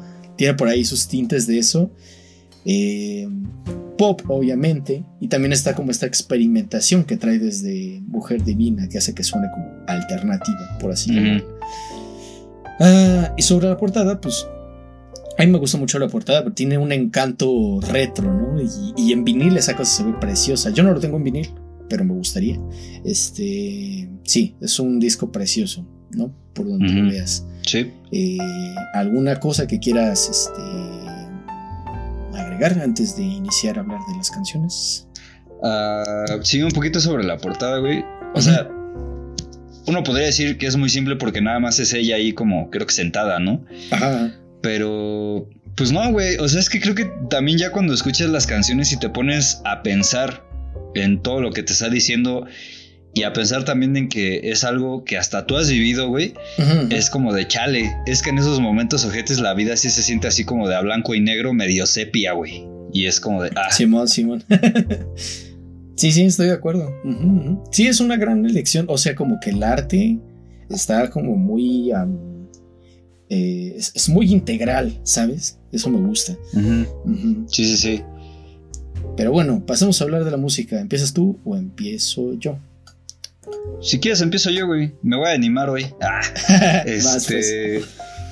fíjate, yo cuando escuché esta primera rola dije, qué gran manera de abrir el disco, güey. Porque tiene unos ritmos ahí que se escuchan, pues, mexicanos, güey. Pero al mismo tiempo como que logran esta ominosidad clásica, que justo es lo que ya habíamos dicho que hacía el Sometimes I Might Be Introvert de Little Sims, güey. Ahorita que lo, que lo mencionaste en la primera parte me acordé, güey. Fue como de, güey, no mames, eso está muy, muy chido. Eh, ya pasando como que un poquito a la letra, pues la canción se llama Hasta la raíz. Y justo porque lleva a esta persona en la raíz de todo, güey. Y en todos los versos se la pasa diciendo así como de, güey, es que Tú vas a estar aquí a pesar de todo, a pesar de que yo ande caminando y cruzando ríos, a pesar de que pase el tiempo, cuando mire el cielo, cuando ande haciendo tal cosa, yo me voy a acordar de ti, güey, te llevo muy cabrón en mí. Y es como de, güey, no mames, está muy, muy, muy heavy, güey. Y que así abra el disco, güey. La neta te hace decir desde un principio así como de, güey, esto va a estar heavy, güey. Y luego también, o sea, cuando estaba escuchando la rola, güey, me quedé pensando así como de, güey, ¿Cómo le haces para que alguien se acuerde de ti de esta manera y también cómo le haces para acordarte tan cabrón de alguien, güey? O sea, me transmitió esa sensación de, güey, lo que estás sintiendo sí está muy, muy, muy, muy, muy cabrón, güey. Y es que no encuentro otra palabra, güey, porque neta es como de... Es algo muy inmenso, güey. Y la neta sí se ha de sentir así como que se te sale el pecho y así. Y no sé, está, está, está heavy y así sí, totalmente, sí. Y, es, como dices, o sea, es como un gran momento para arrancar porque ya de inicio te dice agárrate. este. Pero fíjate que, que este. Creo que sí, totalmente, como dije, se puede interpretar como la pérdida en abstracto, ¿no? Eh, um, sin embargo, esta creo que sí, alguna vez Natalia habló de que es más una elegía, porque es una canción que le dedicó a su mamá, a la muerte de su mamá. Entonces, creo que totalmente se puede leer como una pérdida amorosa, pero también como una, una pérdida, una, una muerte. este, y sí, pues habla de esto, de cómo, pues para donde quiera que voltea la ve, ¿no? Porque pues la lleva adentro. Este, y una clave importante de la canción es esto de, y por más que crezca vas a estar aquí, aunque yo me oculte tras la montaña y con un campo lleno de caña, ¿no? O sea, es como, aunque yo crezca, eh, tanto en el sentido emocional como en el sentido físico, tú vas a seguir aquí adentro. O sea, no hay manera de deshacerme de, tu recuerdo. Y otra que me gusta mucho es la tercera estrofa, porque dice, pienso que cada instante sobrevivido al caminar y cada segundo de incertidumbre, cada momento de no saber, son la clave exacta de ese tejido que ando cargando bajo la piel, así te protejo, aquí sigues dentro. Y al menos para mí, no sé, no sé tú qué opines, pero es como un tanto decir que aprender a vivir y sobrevivir, además de aceptar la incertidumbre de la muerte, es como logra superar el duelo, ¿no? La ausencia y llevar contigo las enseñanzas de quienes ya no están. Pero, pero sí, es una canción pesada, pero muy dulce, eso sí. y creo que justo esa, esa influencia mexicana se ve porque creo que Leonel García incorporó un, un riff que es muy propio de los guapangos. Entonces ahí está el, toque mexicano, ¿no? Ahí. A huevo, sí. Y así, amigo. Sí, sí, eso, eso que dices del duelo, sí, sí concuerdo con ello, güey. Y, y fíjate, no había caído en cuenta que es guapango, pero ahorita que ya lo estoy como eh, masticando, por decirlo de algún modo, sí, güey. Y sí, la neta, es, justo lo que, lo que te decía hace rato, que de repente se dicen unas cosas muy crudas, pero al mismo tiempo es así como de, a ver, güey, tranquilo, o sea, todo está bien, no hay problema. Eso me gusta como esa dualidad que hace a lo largo de todo el disco. Sí, sí, se necesita como cierto conocimiento para hacerlo. Sí, muy bien, muy bien. Y pues bueno, amigos, de esta manera pasamos a la segunda, que es mi lugar favorito. Esta es una, una dulzura de canción. Este, primero que nada, la producción está chef kiss, ¿no? Porque sí tiene unos detalles ahí bien padres y al final sí se les aloca y están ahí como sampleando la voz de Natalia y regresándola y, repitiéndola y así. Está, está muy loco los loops que le meten ahí. Este, y pues nada, la canción es amor bonito en toda su expresión, o sea, es mirarse a los ojos, dejar que el cuerpo hable, como dice Depeche Mode, pensar en la persona, abandonar toda razón y entregarle el corazón a esa persona, ¿no? Recopilar momentos, enfrentar el miedo juntos. Y luego dice esto, es absurdo intentar comprender lo que siento, solo sé que es honesto. O sea, simplemente sabes que lo que sientes por esa persona es real y fin, ¿no? Ahora, lo interesante es que también dentro de la canción te muestra el otro lado de la moneda, porque hace el contraste. Dice, es increíble que lo que es, así de fácil vive y solo es. No requiere de esfuerzos para endulzar los momentos. Y por otro lado, es increíble que si no es, te pone triste, pero no es, solo consume tu tiempo y te va pagando por dentro. Y entonces es como de, ahorita estoy bien, ahorita estoy en un buen lugar, pero sé lo que es no estar en un buen lugar, o sea, sé, eh, sé darme cuenta cuando esto no es real, pero esto sí se siente muy real. Ajá. Y no sé, está, está bien padre esto. Sí, Sí. Y, es lo que tendría que decir. no, pues gran, gran comentario, amigo. Yo concuerdo al 100% con él. Esta rola a mí también como que me... Me gustó demasiado, güey. Bueno, es que todo el disco me gustó mucho, güey. No les voy a mentir. Pero, güey, o sea, creo que aquí también ya empieza como que mucho con esta idea que hablábamos justo cuando hicimos el especial de... Ah, se me olvidó de Speaking Tongues, si era así. Ah, bueno, ajá. De. Del este. Ay, del. Stop Making Sense. Ah. Ándale, ajá. Esta idea de, que las personas pueden ser como que un hogar, güey, ¿sabes? Mm, ya. Ya cuando. Porque igual, o sea, lo menciona en unas canciones que ahorita vamos a comentar. Pero ya que te empieza a decir que es tu lugar, bueno, que es su lugar favorito, es como de, güey, o sea, qué, qué sentimiento tan bonito por un lado. Y luego cuando dice que, que la lleva muy lejos, güey, que no, no puede comprender ni explicar lo que siente, es como de, güey.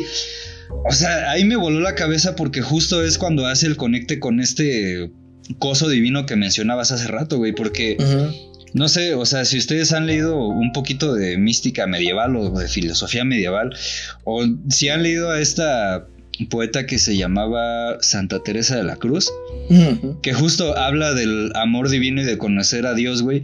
Dice, güey, es que el amor de Dios es algo tan grande y Dios es algo tan grande, güey, que no te lo puedes explicar y no te cabe en el pecho y llega al punto de que te quieres morir, güey, porque pues la muerte es lo que te lleva a experimentar todo ese pedo y en la vida estás como limitado, güey.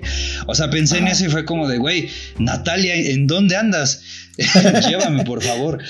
Pero sí, güey, o sea, me, como que me voló un poquito la cabeza acordarme todo eso de, de sentir algo tan grande, güey, y tan bonito que no lo puedes comprender ni explicar, güey. O sea, sí es como una experiencia mística divina, güey, que es como de puff, ¿sabes? Sí, sí, sí.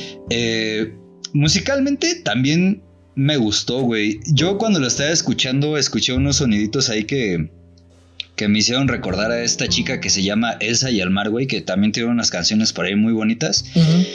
Y justo me puse a investigar si ya habían colaborado. No encontré algo, pero topé que justo en 2015 Elsa también sacó un disco que, según esto, está chido. No lo he podido escuchar. Y también, güey, por unas distorsiones que metió ahí hacia el final como que hasta me recordó a, los Tony One Pilots, güey, ¿sabes? Y fue como de, ok, sonidos interesantes aquí, esto, esto me gusta. Y pues sería como que el comentario que yo tendría que dar sobre, sobre mi lugar favorito. Muy bien, muy bien.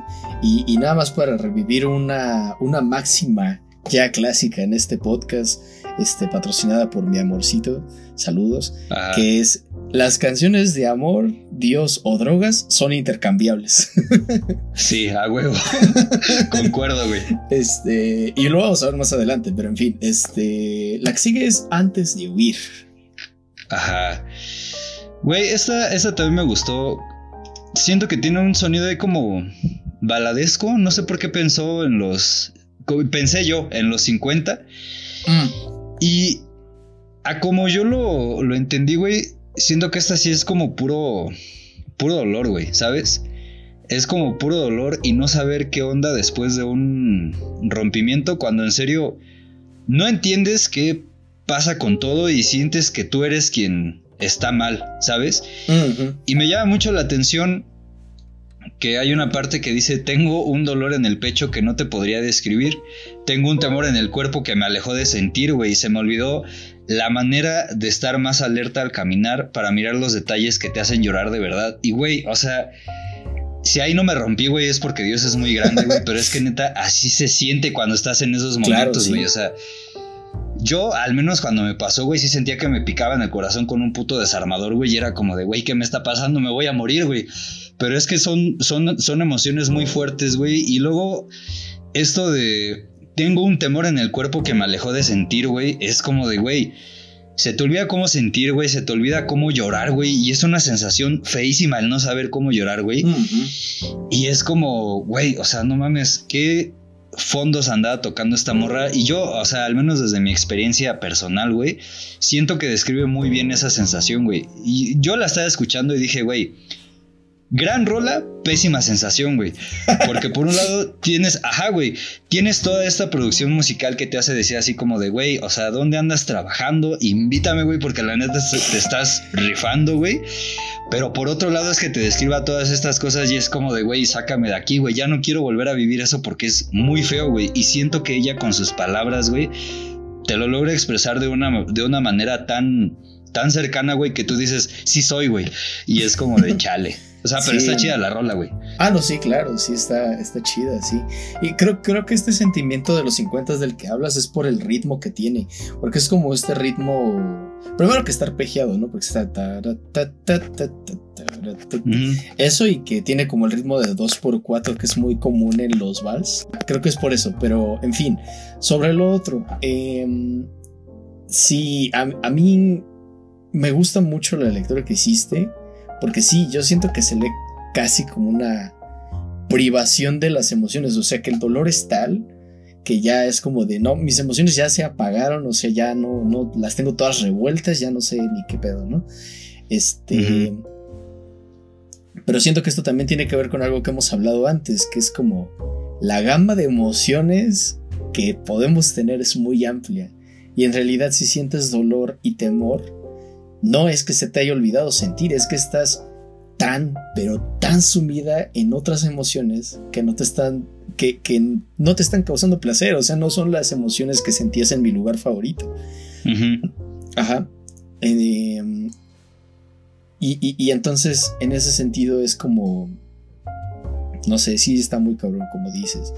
Y, y me gusta eso también que mencionas, dice, voy a explorar inviernos en el interior porque es como una intención de reconciliarse con su tristeza y con esas emociones que no son, que no le están causando nada de placer, que no le gustan.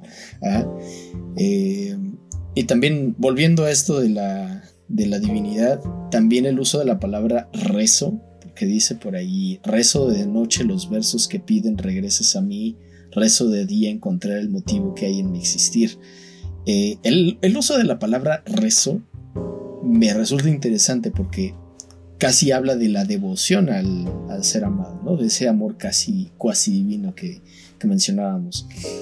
Y también me gustó eso último que dice, quiero cantar melodías para que se cure mi ser, de este temor tan absurdo que solo me impide crecer. Y aquí la palabra clave es crecer, por lo que dice hasta la raíz, que dice, por más que crezca vas a estar aquí.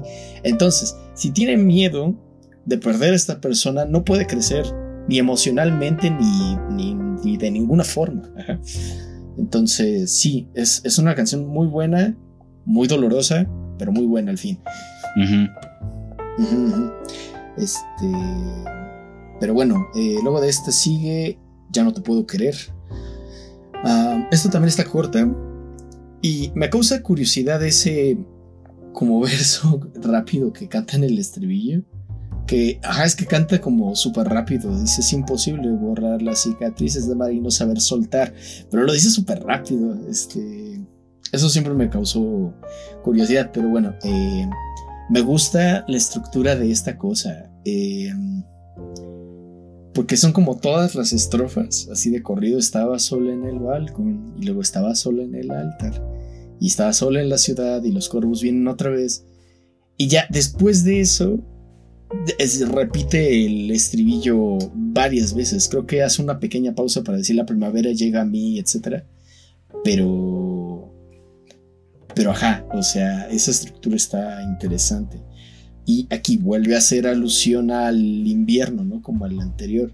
Dice, la primavera llega a mí después de un largo invernal de lágrimas.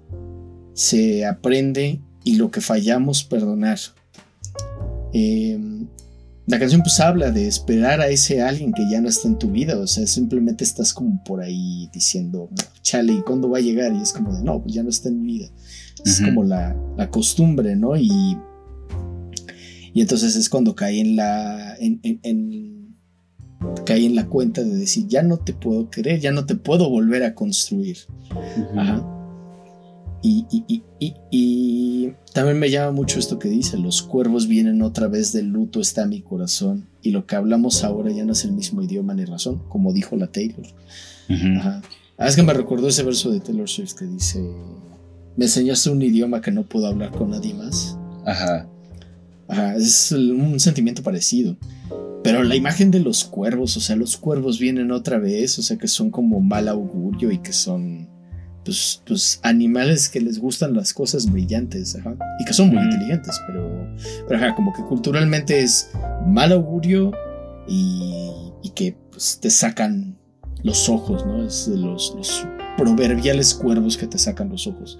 Pero este, pero sí, eso con ya no te puedo creer. Sí. Fíjate que aquí pensé en una, una frase que estaba muy de moda cuando entramos a la universidad, amigo. Ajá. Que creo que hasta era de Octavio Paz. Si es Octavio de Paz, perdónenme. Pero eh, era una mamada así como un mundo nace cuando dos se besan, güey. Y es como. Ah, sí. O sea, me quedé pensando en eso, güey, por esto que habla de. del lenguaje, del idioma, güey. Y es como. Sí, güey, está muy cabrón. O sea cuando quieres a alguien como que sí de, cierta manera se genera un código o un idioma, güey, que nada más compartes con esa persona, güey, y cuando se acaba la relación o esa persona se va o lo que sea, güey, como que no hace sentido en otros contextos, güey, y eso está como muy, muy cabrón. Y justo también como que puse... No sé si puse atención o me llamó la, la atención justo esto que dices sobre la costumbre, la dinámica que hay entre ambos, todo eso, porque sí, güey, o sea, creo que va, va muy, muy por ahí y justo por el hecho de que ya se acabó como que todo este rollo, güey, es que ya no le puede querer y es como de, pues sí, o sea, como que ya no hay, no hay que hacerle, güey, y es como de, chale, o sea, si nada más queda decir chale y así. Sí, y seguir con tu vida. Ajá. Sí. Sí, tal cual. Y fíjate que que sí, o sea, justo eso de, seguir con tu vida creo que se conecta un poquito con la siguiente rola, güey. Que, ah, es, que es, es para qué sufrir, güey. O sea, a mí la melodía me gustó mucho, güey.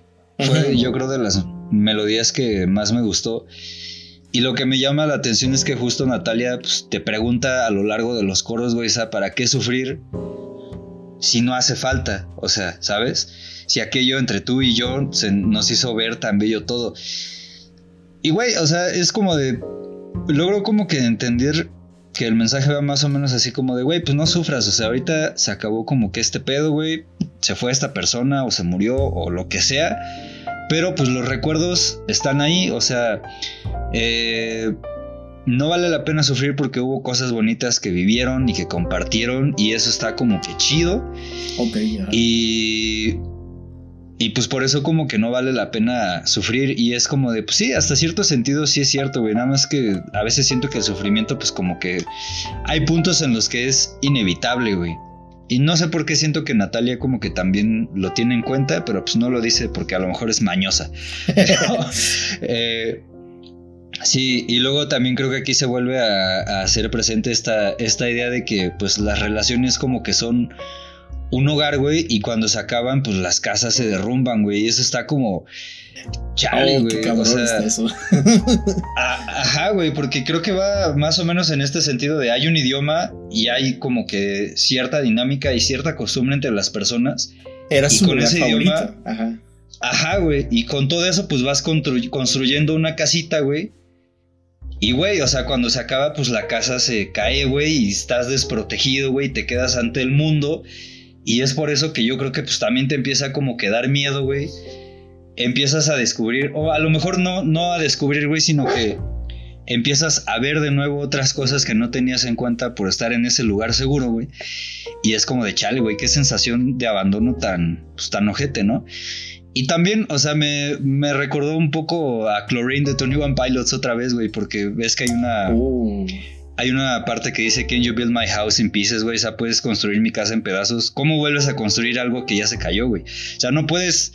No puedes tomar las cosas que ya están rotas y pegarlas, güey, porque se van a volver a caer, güey. Tienes que hacer borrón y cuenta nueva, güey. Y eso está como que muy, muy ojete, güey. Y así. Mm, ¿Recuerdas esta cosa eh, que es una creencia, no, no sé si de los japoneses o es del Feng Shui, no me acuerdo. Pero ¿qué es esto de que que las cosas... Bueno, no, el Feng Shui dice que no conserves cosas rotas, ¿no? Que, ajá, porque, o sea, en cuanto las cosas ya no son bonitas o útiles, pues hay que desecharlas.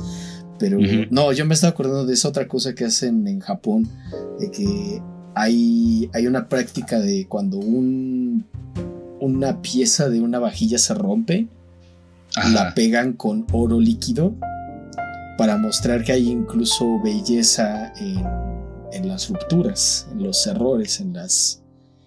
en las. en las. en, los fragmentos, pues. Ajá.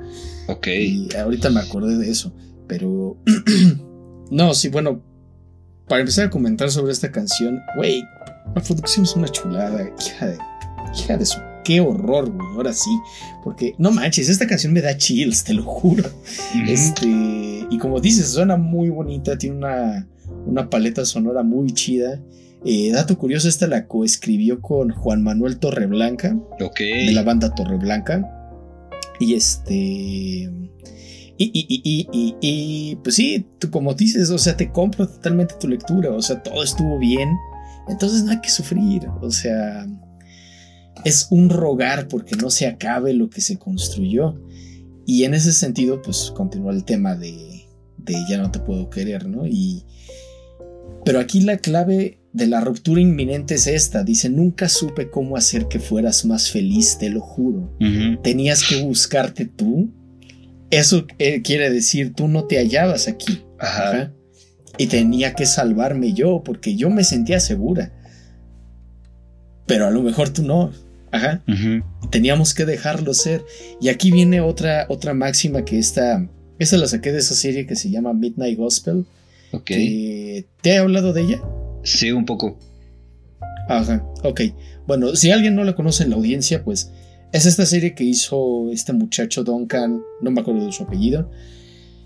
Tenía un podcast en donde invitaba a gente que era como a manera de terapia si lo ves desde cierto punto de vista, porque él como que quería encontrarle sentido a, la pérdida, ¿no? Y, a un montón de cosas que él no entendía en la vida y, ahí invitaba a expertos, ¿no? Espirituales, este, psicólogos, etc. Y entonces se le ocurrió hacer una serie animada con esos, con fragmentos de ese podcast. Y entonces hay un episodio donde invita a unos, a, a, unas personas que practican, este, creo que son hinduistas. Y entonces se pregunta, ¿qué es el amor? y ellos le dieron la respuesta que más bonita que he escuchado y con la cual estoy casado a la fecha, que es el amor es querer hacer feliz al otro. Y eso es totalmente cierto. O sea, cuando tú amas a alguien, independientemente del tipo de relación que sea, vas a querer verlo feliz. Y ahí se resumen un montón de cosas como eso de, si lo si realmente lo amas, déjalo ir, etc. Porque, porque sí, o sea, es simplemente querer que el otro sea feliz. Es tan simple como eso. Y entonces cuando Natalia dice, nunca supe cómo hacer que fueras más feliz, fue como, nunca supe cómo amarte más. O sea, yo te amé tanto como pude. Pero si tú no te hallas aquí y yo ya no, ya tengo que salvarme porque esto se va a derrumbar, pues mejor que ahí muera, ¿no? No vamos a sufrir, vámonos simplemente. ¿No? Sí, sí, sí. Y pues sí, qué canción, qué canción, no manches. Sí. Pero en fin, eh, luego de esta sigue Nunca es suficiente, que es un hitazo y vamos a quitar cosas del camino. La versión de cumbia es un cumbión, literalmente. Pero, pero, pero, pero, no demeriten la versión original, que es esta. A mí me encanta la versión original, o sea, no niego que la versión con Los Ángeles Azules es como, como un cumbión, pero, pero neta esta también es muy buena, es muy respetable. Como que veo que Natalia cuando canta esta está tratando de canalizar a su Janet interna. ¿Sí sabes quién, de quién me refiero? no, no, no. Ah, es este, una cantante española que era la que cantaba este ¿Por qué te vas? Ah, ya. Con razón me sonaba parecida. Ajá, sí. Sí, ella. ajá, así como que siento que intenta canalizarla muy cabrón, pero bueno. Este. Ajá, aquí la persona a la que le está hablando es una persona que está acostumbrada a dar amor por docena, cabrón. Ajá. O sea, ella quisiera que el amor por esta persona fuera recíproco porque para ella esto es nuevo, o sea, para ella sentirse así de bien y, sentir este amor tan exacerbado Es, algo novedoso, pero para la otra persona es como de. otra vez, Taylor Swift es como. Got a long list of ex-lovers that'll tell you I'm insane. But I got a blank space, baby, and I'll write your name. O sea, este cabrón ya tiene una lista, ¿sabes? Es como de no te preocupes, te voy a escribir en la lista y mañana me acuesto con otras dos, otras tres, ¿no? Hijo Pero, de perra. Exacto, sí. Pero Natalia anda en mood más de. Y no verás que lo que yo te ofrezco es algo incondicional. O sea, lo que yo te digo es de a cabrón. Y hasta llega al punto de decir, aunque me haces mal, te quiero aquí como si fuera cocaína, cabrón. Ajá. este, ajá, sí está. Saludos a la banda Bastón. Saludos a la banda Bastón, a mi amigo Muelas, este. Pero en fin, o sea, sí está, está. O sea, es una situación muy fea. O sea, es como de yo estoy aquí desviviéndome por ti. Y todo así de, ah, sí, chido. Chido. Sí, sí. No manches. No, está cabrón. Sí, güey. Sí, sí es una situación muy ojete, güey. Yo nunca la he bebido, la he vivido, güey, pero he visto casos, güey, y es como de verga, güey. No sé, está, está muy feo. Sí, muy eh, feo. ¿Ya habías acabado tu comentario? Sí, date. Ah, ok. Pues sí, güey, o sea, creo que es justo la la lectura que, que, yo le puedo dar, que es como de, pues este güey está prendiendo el boiler, pero no se está metiendo a bañar, ¿sabes? Exacto, exacto. Eh, no sabe lo que quiere y la morra está que se la lleva la B-word, porque ella sí sabe lo que quiere y lo quiere muy cabrón, güey. Pero también hay un verso que a mí me llama mucho la atención que se llama, bueno, que dice más bien, te perderás dentro de mis recuerdos por haberme hecho llorar, güey es como de, va, o sea, ahorita te estás pasando de lanza, jijiji, jajaja, pero va a llegar un punto en el que me voy a hartar, bro, y ahí sí vas a ver la de, de veras. Entonces, no sé, siento que sí como que está consciente de que está en una situación muy ojete, pero al mismo tiempo de que en alguna situación se va a, acabar y va a cambiar de página, güey, y, y ese güey se va a quedar ahí, pues valiendo B-Word, y así. Pues sí, la neta. Ajá, o sea, es como de, mira, tú síguele como vas. Pero un día de estos vas a saber lo que es amar a Dios en tierra de indios, como dicen por ahí. Este. Pero en fin, vamos a escuchar esta canción, ¿qué te parece? ah, huevo, me late. Va, va, va. Este, esta es Nunca es suficiente. Y ahorita regresamos. Va, va, va, va, va, va.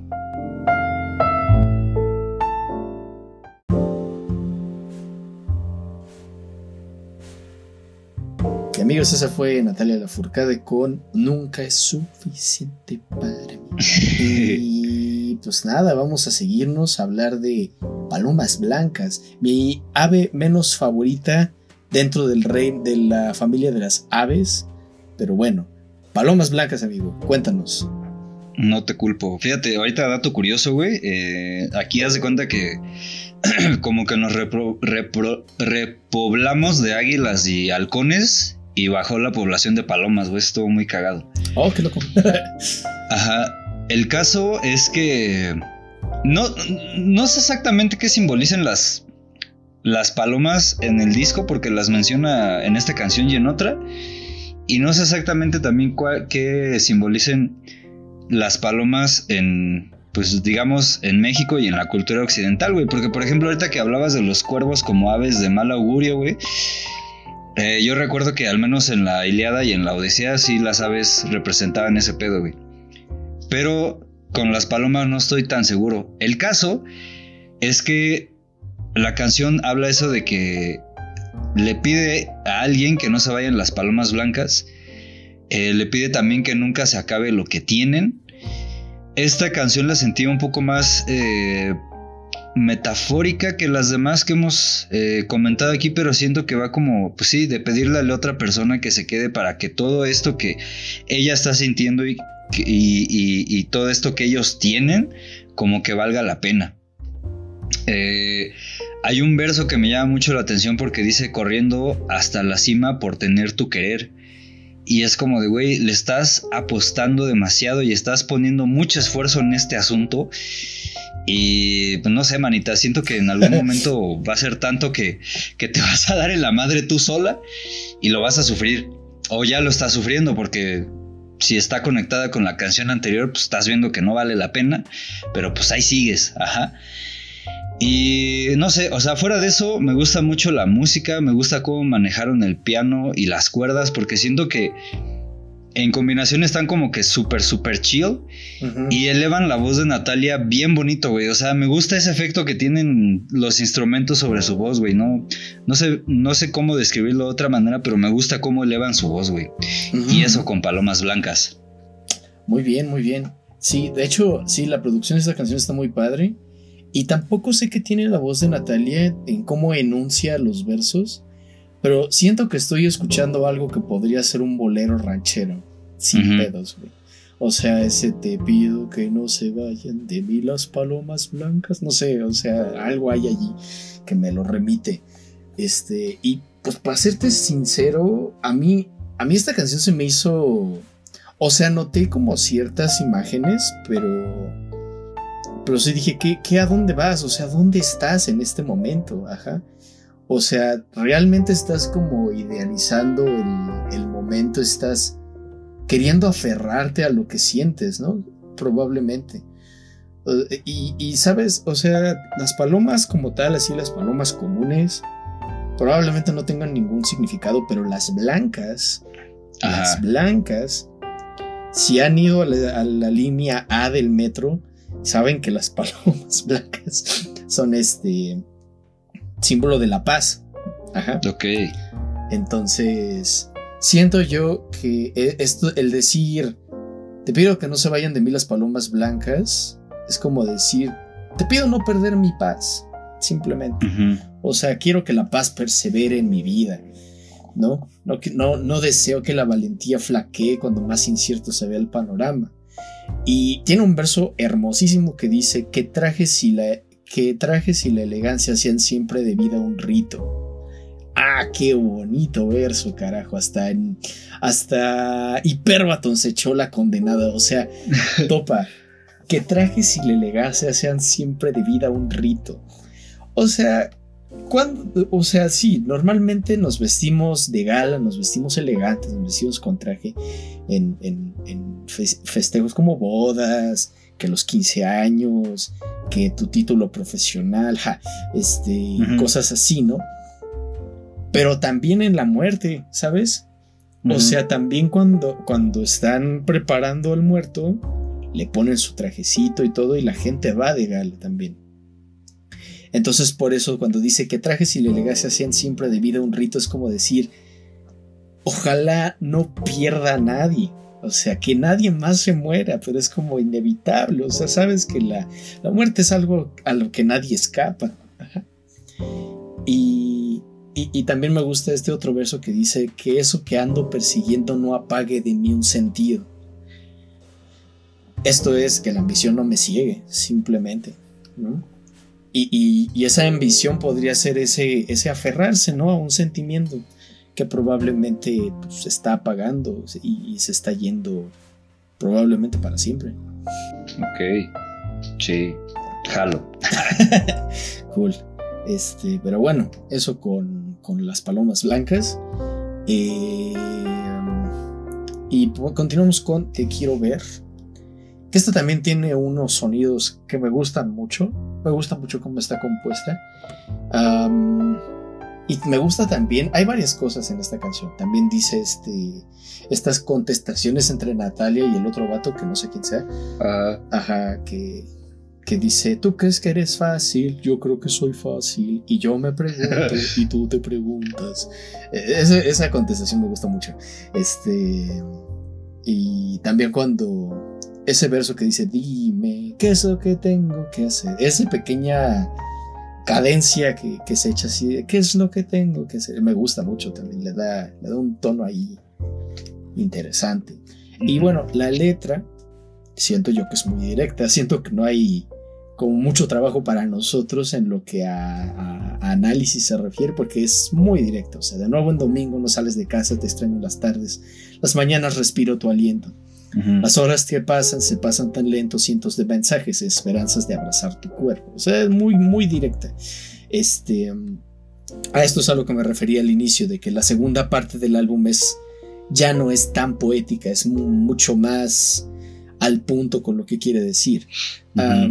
pero siento yo que este verso justo que les decía es la clave de, de, lo que está pasando en la canción. O sea, este, tú crees que eres fácil y yo me pregunto, cómo fue posible enamorarme en tan pocos segundos.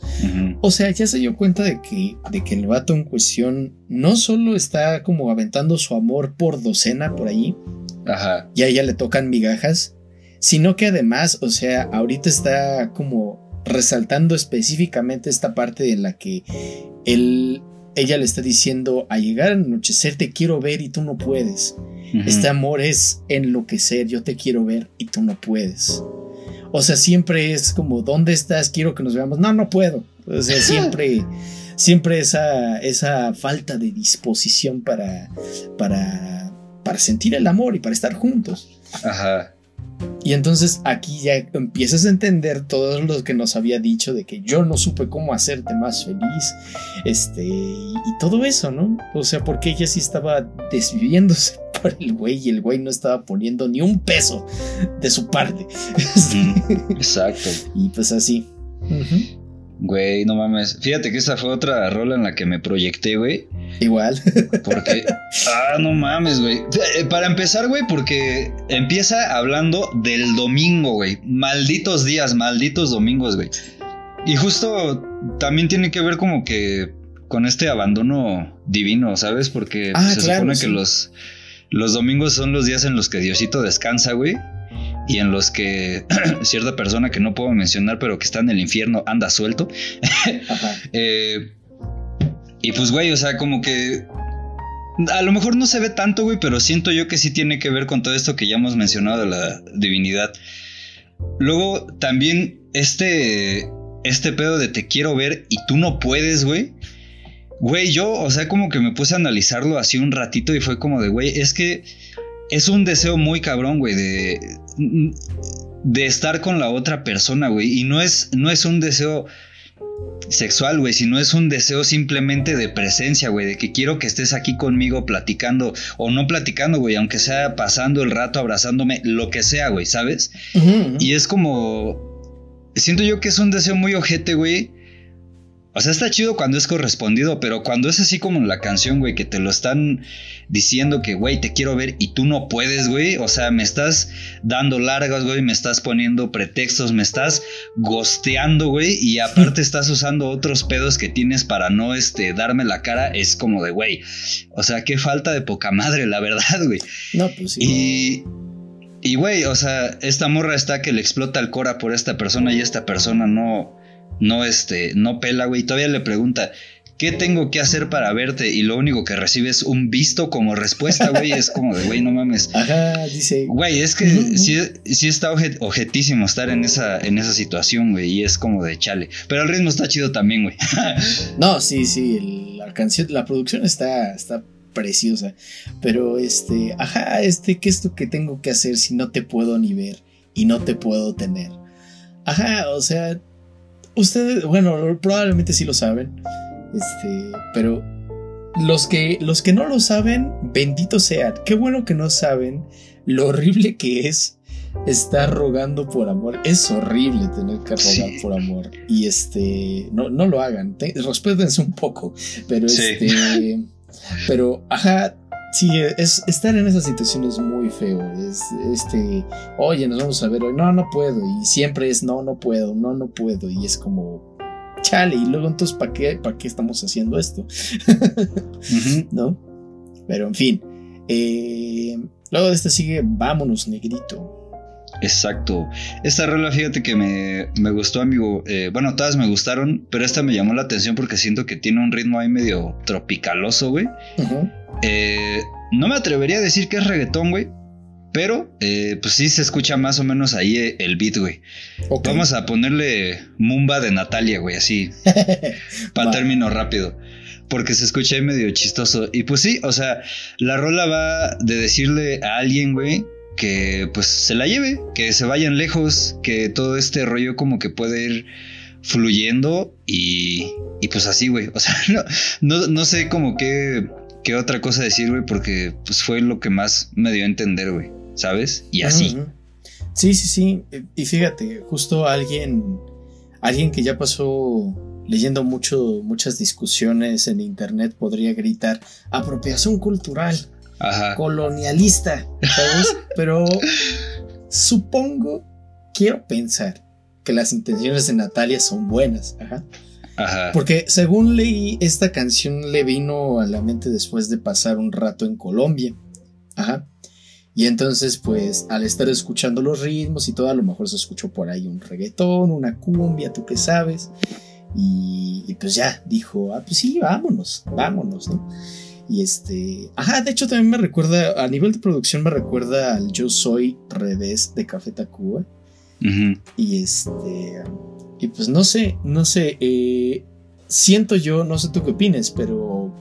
Siento yo que esta canción es un. Es el desvío. Es la aliena. El momento de alienación de este álbum. O sea, es como que el álbum ya alcanzó un pico súper denso. Y dice, ok, bueno, vamos a, a ver otras aventuras de Natalia en Colombia, ¿sabes?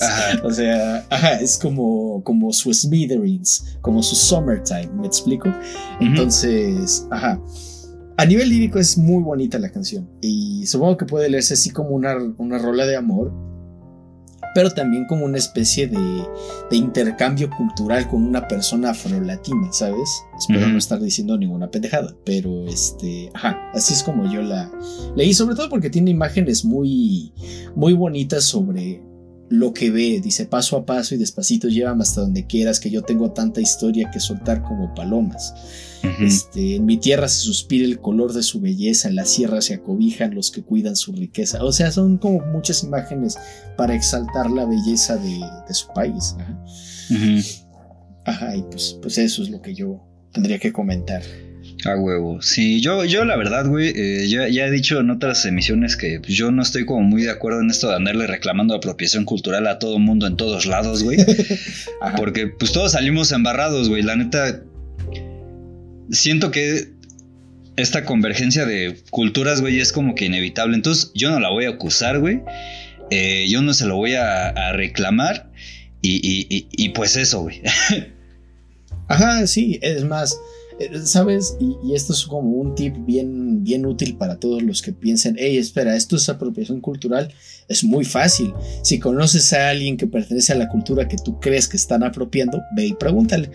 O sea, es muy fácil. O sea, simplemente a, conoces a una persona afro-latina, ve y pregúntale, ¿crees que esto es apropiación cultural? Sí, no, bueno. Fin. Sí. Y pues eso, yo no tengo problema con que me gusten las mujeres blancas, fin. Bien ahí. Este. y bueno, eh, luego de esto sigue lo que construimos. Güey, güey, es momento, es story time, como dicen los youtubers. O decían, ya no sé si lo dicen todavía, pero bueno. Todavía. Este, ah, ok. Story time, como dicen los youtubers. Este álbum salió en 2000, nació ¿eh? en 2015, sí, en cierta forma nació en 2015. En 2015, este, em, yo estaba en una relación de la cual no voy a mencionar nombres, pero sí les voy a decir que este, que pues eh, justo lo que les decía hace rato, o sea, no tenía mucho, mucho cariño por mí mismo, ajá, y sí me dejé ir como, como hilo de media. y este, ajá, y, y, recuerdo, recuerdo perfectamente varias de estas canciones, no te miento, recuerdo haber escuchado varias de estas canciones mientras estaba en esa relación, o sea, desde escuchar en casa de esta persona mi lugar favorito, hasta escuchar el día que me dijo deberíamos de terminar lo que construimos. Ok. Ajá. O sea, este disco me estuvo persiguiendo todo el tiempo y no sé cómo no me di cuenta en ese momento. Ajá, porque yo, yo tengo esta teoría que no sé si se las he dicho antes, que cuando una canción te está persiguiendo debes de poner atención, porque eso no es, eso no es este, para nada coincidencia. O sea, si una canción te empieza a sonar por todos lados o la escuchas de repente en cierto contexto, es como de, algo te quiere decir esta canción, güey. Ok. Ajá, entonces este disco me estuvo persiguiendo durante toda esa relación. Y, yo no peleé ojos hasta mucho después, ¿no? Este. Y pues nada. Eh, musicalmente, así como algunas de estas canciones te sonaron a Tony One Pilots, a mí esta me sonó a Tony One Pilots, pero culpo a los ukeleles, güey. Este, y no sé, por ahí también se escucha una hawaiana, o sea, la producción está muy padre. Y, pues sí, justo por la situación en la que escuché esta canción originalmente, eh, hubo mucho tiempo en que esta canción me ponía muy triste. Hoy la escuché y ya no, ya no me pone triste, ya puedo admirarla por otras razones. Eh, esta canción es un, esto ya fue, güey, o sea, esto ya se acabó. Sí. Todavía puedo sentirte aquí, pero esto ya fue. O sea, y quizá el verso más importante para hablar de ello es yo no aprendí a soltar amores, yo no aprendí a dejarte ir, porque eras una apuesta de largo plazo. Justo, bueno, como que en esa situación de la que les hablé, esto me resonaba mucho, pero en fin, ese no es el tema aquí. El tema es que de eso trata la canción, o sea, esta historia terminó, pareciera que es más fácil dejarnos, este, no creas que no eres importante, al contrario, yo te amé con toda el alma. No creas que lo perdimos, esto que nos duele, aunque nos duele, es solo nuestro. O sea, es un, es un poco repetirlo de para qué sufrir, o sea, esto estuvo bonito, pero pues ya, ya valió gorro, o sea, pasó lo que tenía que pasar y vamos, ¿no? Es básicamente lo que, lo que dice la, la rola y pues sí, ya se empieza a sentir como el cierre de la situación, ¿no? No tanto del disco, aunque también, pero ya se empieza a sentir como el cierre de todo este proceso. Sí, ok. Amigo, dos cosas, bueno, tres. Eh, uno, abracito. Gracias. yo también me proyecté muy cabrón, güey. Porque más o menos así me sentí yo, pero cinco años después, güey. Ajá. este chinga tu madre 2020, pero no como 2016. Eh, y tres, pito a quien corresponda. Y entrando este, en materia de la canción, sí, güey, o sea, sí ya es... En las canciones anteriores siento que ya se estaba dando cuenta acá como de que no mames, este, esta persona no vale madre, güey, pero aquí fue como, ya, ya, güey, ya, o sea, ya, ya voy a sufrir todo lo que tenga que sufrir, güey, esto ya se acabó. Todo, toda esta casita, este lenguaje, este idioma y esta costumbre que pusimos en algún momento, ya, o sea, órale. Y... Y pues, güey, o sea, a mí también como que me, me, me llamó mucho la atención de, eras una apuesta de largo plazo, güey. O sea, aparte de que ahí fue cuando me proyecté, güey, fue también como de, güey, es que siento que por eso duele más, güey, ¿sabes? Porque en tu cabeza te estás haciendo el plan, güey, te estás haciendo a la idea, güey, estás dispuesto a cambiar cosas en tu vida para poner a esta persona, güey. Y, al último resulta que no, güey, y es como de verga, güey. O sea, sí es un. Es un golpe muy fuerte, güey, la neta. That was me, man. That was me. y, güey, o sea. Güey, te entiendo porque, pues, también cometí esa.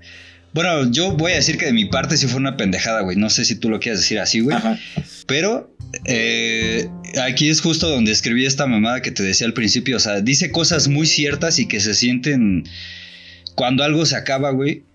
Pero lo hace de una manera tan reconfortante que es como, o sea, sí, o sea, está feo y duele y tal, pero no hay pedo. Aquí, aquí te va un ritmo bonito para que lo acompañes y no te duela tanto, güey. Y es como, no sé, o sea, creo que lo logra muy bien la rola a pesar de todas las cosas que te está diciendo y que sientes y es como de, ay, ya déjame en paz, Natalia, por favor. sí, sí, sí. Te digo, es como muy amable no solo consigo misma, sino con nosotros también, porque nos está diciendo cosas. O sea, ajá, sí. Y fíjate, em, eh, creo que voy a hablar de esto en la siguiente canción también, pero, pero algo que, que una vez me recomendaron porque estaba.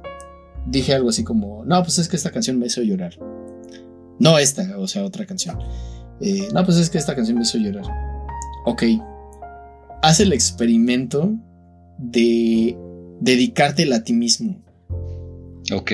Ajá. O sea, si tú te dedicaras a esta canción a ti mismo, ¿qué, ¿qué, te estarías diciendo, no? Eso es como para encontrar el por qué una canción te hace llorar. A veces es muy evidente, pero pero este, por ejemplo, con esta era muy evidente, pero ahorita me acordé de ese consejo y es interesante. Este, pero bueno, lo que construimos se acabó ah, y pasamos a Estoy lista. Sí. Eh, ¿Qué onda con, con, esta rol, amigo? Amigo, qué rolón, güey. La neta me gustó mucho. Creo que esta es mi fab de todo el disco, güey. Eh, y fíjate que hubo varias que estuvieron peleando por ser mi favorita, pero yo creo que podría decir que esta sí lo es, güey. ¿Sabes? Eh, porque sí, o sea, más o menos se está acordando de cosas, ¿no? Pero al mismo tiempo sabe que ya tiene que salir de este pedo y tiene que iniciar de nuevo. Está en el punto en el que ya tiene y ya puede decir adiós, esto ya fue. Ajá. Eh, hay un verso que a mí me gustó mucho que dice, no necesito más del miedo a quedarme sin tu ser, güey. Es como de, güey, o sea, güey, güey, ya te diste cuenta de que ya puedes cambiar de página y ya todo está bien, güey. O sea, sí lloraste y le sufriste y todo, pero ya, o sea, ya se puede ir todo este pedo. Y... Y, güey, también me llama mucho la atención que toma como que la figura del tiempo, que a lo mejor podría sonar como que muy cliché, pero es como de, güey, pues es que deja que el tiempo se lleve y me cure de todo este pedo. Y es como de que sí, güey. O sea, en estas etapas del duelo hay como que ciertas en las que dices, güey, ya quiero que se acabe esto y la mamada y tal. Pero pues no puedes porque lo tienes que padecer, güey. Y solo el tiempo es como el coso que te va a decir el momento en el que, güey, ya se acabó, ya te dejó de doler, güey, ya hiciste todo lo que tenías que hacer ya dale pa'lante. Ajá. Entonces, no sé, me, me, gusta que tome como que esa figura, güey, porque te digo, puede sonar como que muy cliché, pero es muy cierto, güey. Y pues nada, eso es lo que tendría que decir yo de estoy lista. Sí, muy bien, sí, sí, estoy totalmente de acuerdo con tu lectura. De hecho, esta justo eh, eh, eh, la estrofa donde menciona lo del tiempo, me gusta mucho porque se los voy a leer textual, dice, lo siento, quisiera que esto fuera diferente, pero necesito dejar que el tiempo a su momento me cure toda de ti. Dejar que el tiempo a su momento me lleve volando sin fin. Es puta madre, no, eso es ya... O, sea, te habla de, de, una madurez, ¿no? Y te habla de una... que está ya en, en, en una superioridad emocional de decir, ya no tengo miedo. Ajá, ya de, seguir adelante. Y me encanta porque así se siente, por ejemplo, Famous Last Words de My Chemical Romance. Así se siente también lo mencioné en el episodio pasado de Catalyst de Linkin Park. Así se siente, porque es como, ya no tengo miedo de seguir adelante, ya no tengo miedo de perder a quienes quise. O sea, ya vi el dolor que me causaste, lo entendí, aprendí lo que tenía que aprender, lo agradecí y bye, ¿sabes? Que eso también es un consejo que dan en la en psicoterapia, o sea, aprende de, estos, de, estas, de estos dolores, agradecelo y suelta, ¿no? Que eso es lo más importante, que lo sueltes, no, no lleves contigo cargando dolores que ya, ya no tienen nada que hacer allí. Ajá. Pero sí, sí, no, es, es, un gran final y, e insisto que es como un, un cierre así tremendo, ¿no? Este, solo para dejar como la calma al final y dejarnos el epílogo, que es justo la siguiente canción, No más llorar. Eh, es el inicio de una nueva vida con los pocos remanentes de lo que, de lo que fue, ¿no? Regresa también el invierno de, de canciones anteriores. Dice, voy descongelando este invierno que llevo para no más llorar. Dice, cuando amanece saludo al sol, saludo al tiempo y saludo al viento. Tengo que aceptar dónde camino hoy y no recordar que te encuentras lejos. O sea, el simplemente decir no recordar que te encuentras lejos es ya darle tantita importancia a esa persona, porque pues al final del día haya hecho lo que haya hecho, pues ocupó un lugar allí. Ajá. No voy a intentar recordar, ya no me importa lo que pase contigo, pero debo de aceptar que ese es mi punto de arranque para lo que venga. Ajá. Y este, pues dice, ya no más llorar, sé que ya lo nuestro no tiene remedio, pero no más llorar. Cuánta libertad que miro las aves, bla, bla, bla. No más llorar, voy descongelando este invierno que, que llevo para no más llorar. Y, ya, con, con, eso cierra el álbum, o sea, no más llanto. O sea, ya, ya lloré lo que tenía que llorar, sufrí lo que tenía que sufrir, aprendí lo que tenía que aprender y ahora estoy en este en, otro lugar, en un lugar probablemente mejor, quién sabe, ya lo descubrimos en el siguiente episodio. A huevo. Eh, y así. Pues sí, amigo, aquí ya es una chica mala como Nicki Minaj. No, no es cierto. este, pero sí, güey, o sea, esta de no más llorar sí me. Me latió, güey, porque por ahí dice algo así como que respiro profundo, como para ya no. Ya no sentir eso así feo. Y es como de, güey, o sea, es que sí, al final sí es como un respiro cuando ya te das cuenta de que ya pasó, güey, y de que, de que tienes que volver a empezar de nuevo. Y luego, algo que también me llama mucho la atención, güey, es que justo en esta rola vuelve a sentir, güey. O sea, después de que nos dijo que había olvidado cómo hacerlo, ahora ya vuelve a sentir las hojas, güey, el suelo, la tarde, la luna, y es como de, güey, qué chingón. O sea, no sé, a mí se me hace como una sensación muy chida y me gusta mucho cómo, cómo lo retrata y así. Sí, sí. Ajá, de hecho es un, un detalle curioso ahí. Me encanta que hagan eso los artistas, o sea, que dicen una cosa en una. Este, al principio de una canción o de un álbum y sin que te des cuenta lo retoman al final, o sea, ajá, tienes que poner como mucha atención en eso, porque si dice, ya no siento, y al final te lo vuelve a decir que ahora sí sientes, como de, ok, hay un avance aquí, hay un progreso, hay un desarrollo del personaje, ¿no? Dentro del álbum. y pues sí, sí está, está muy cabrón este álbum. Eh, yo, yo tengo rato considerándolo quizá uno de los mejores álbumes de la década pasada en lo que a música en español se refiere.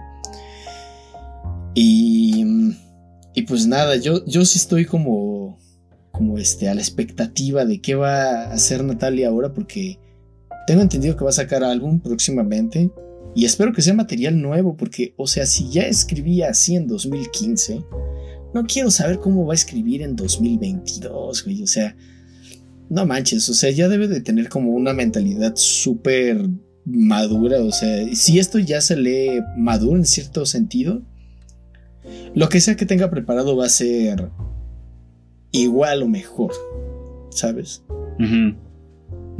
sí, y, no sé, hasta la raíz es uno de estos grandes álbumes a los cuales no pueden dejar de escuchar. Por favor, si no han escuchado este álbum, dense un tiempo de hacerlo porque no tiene desperdicio alguno.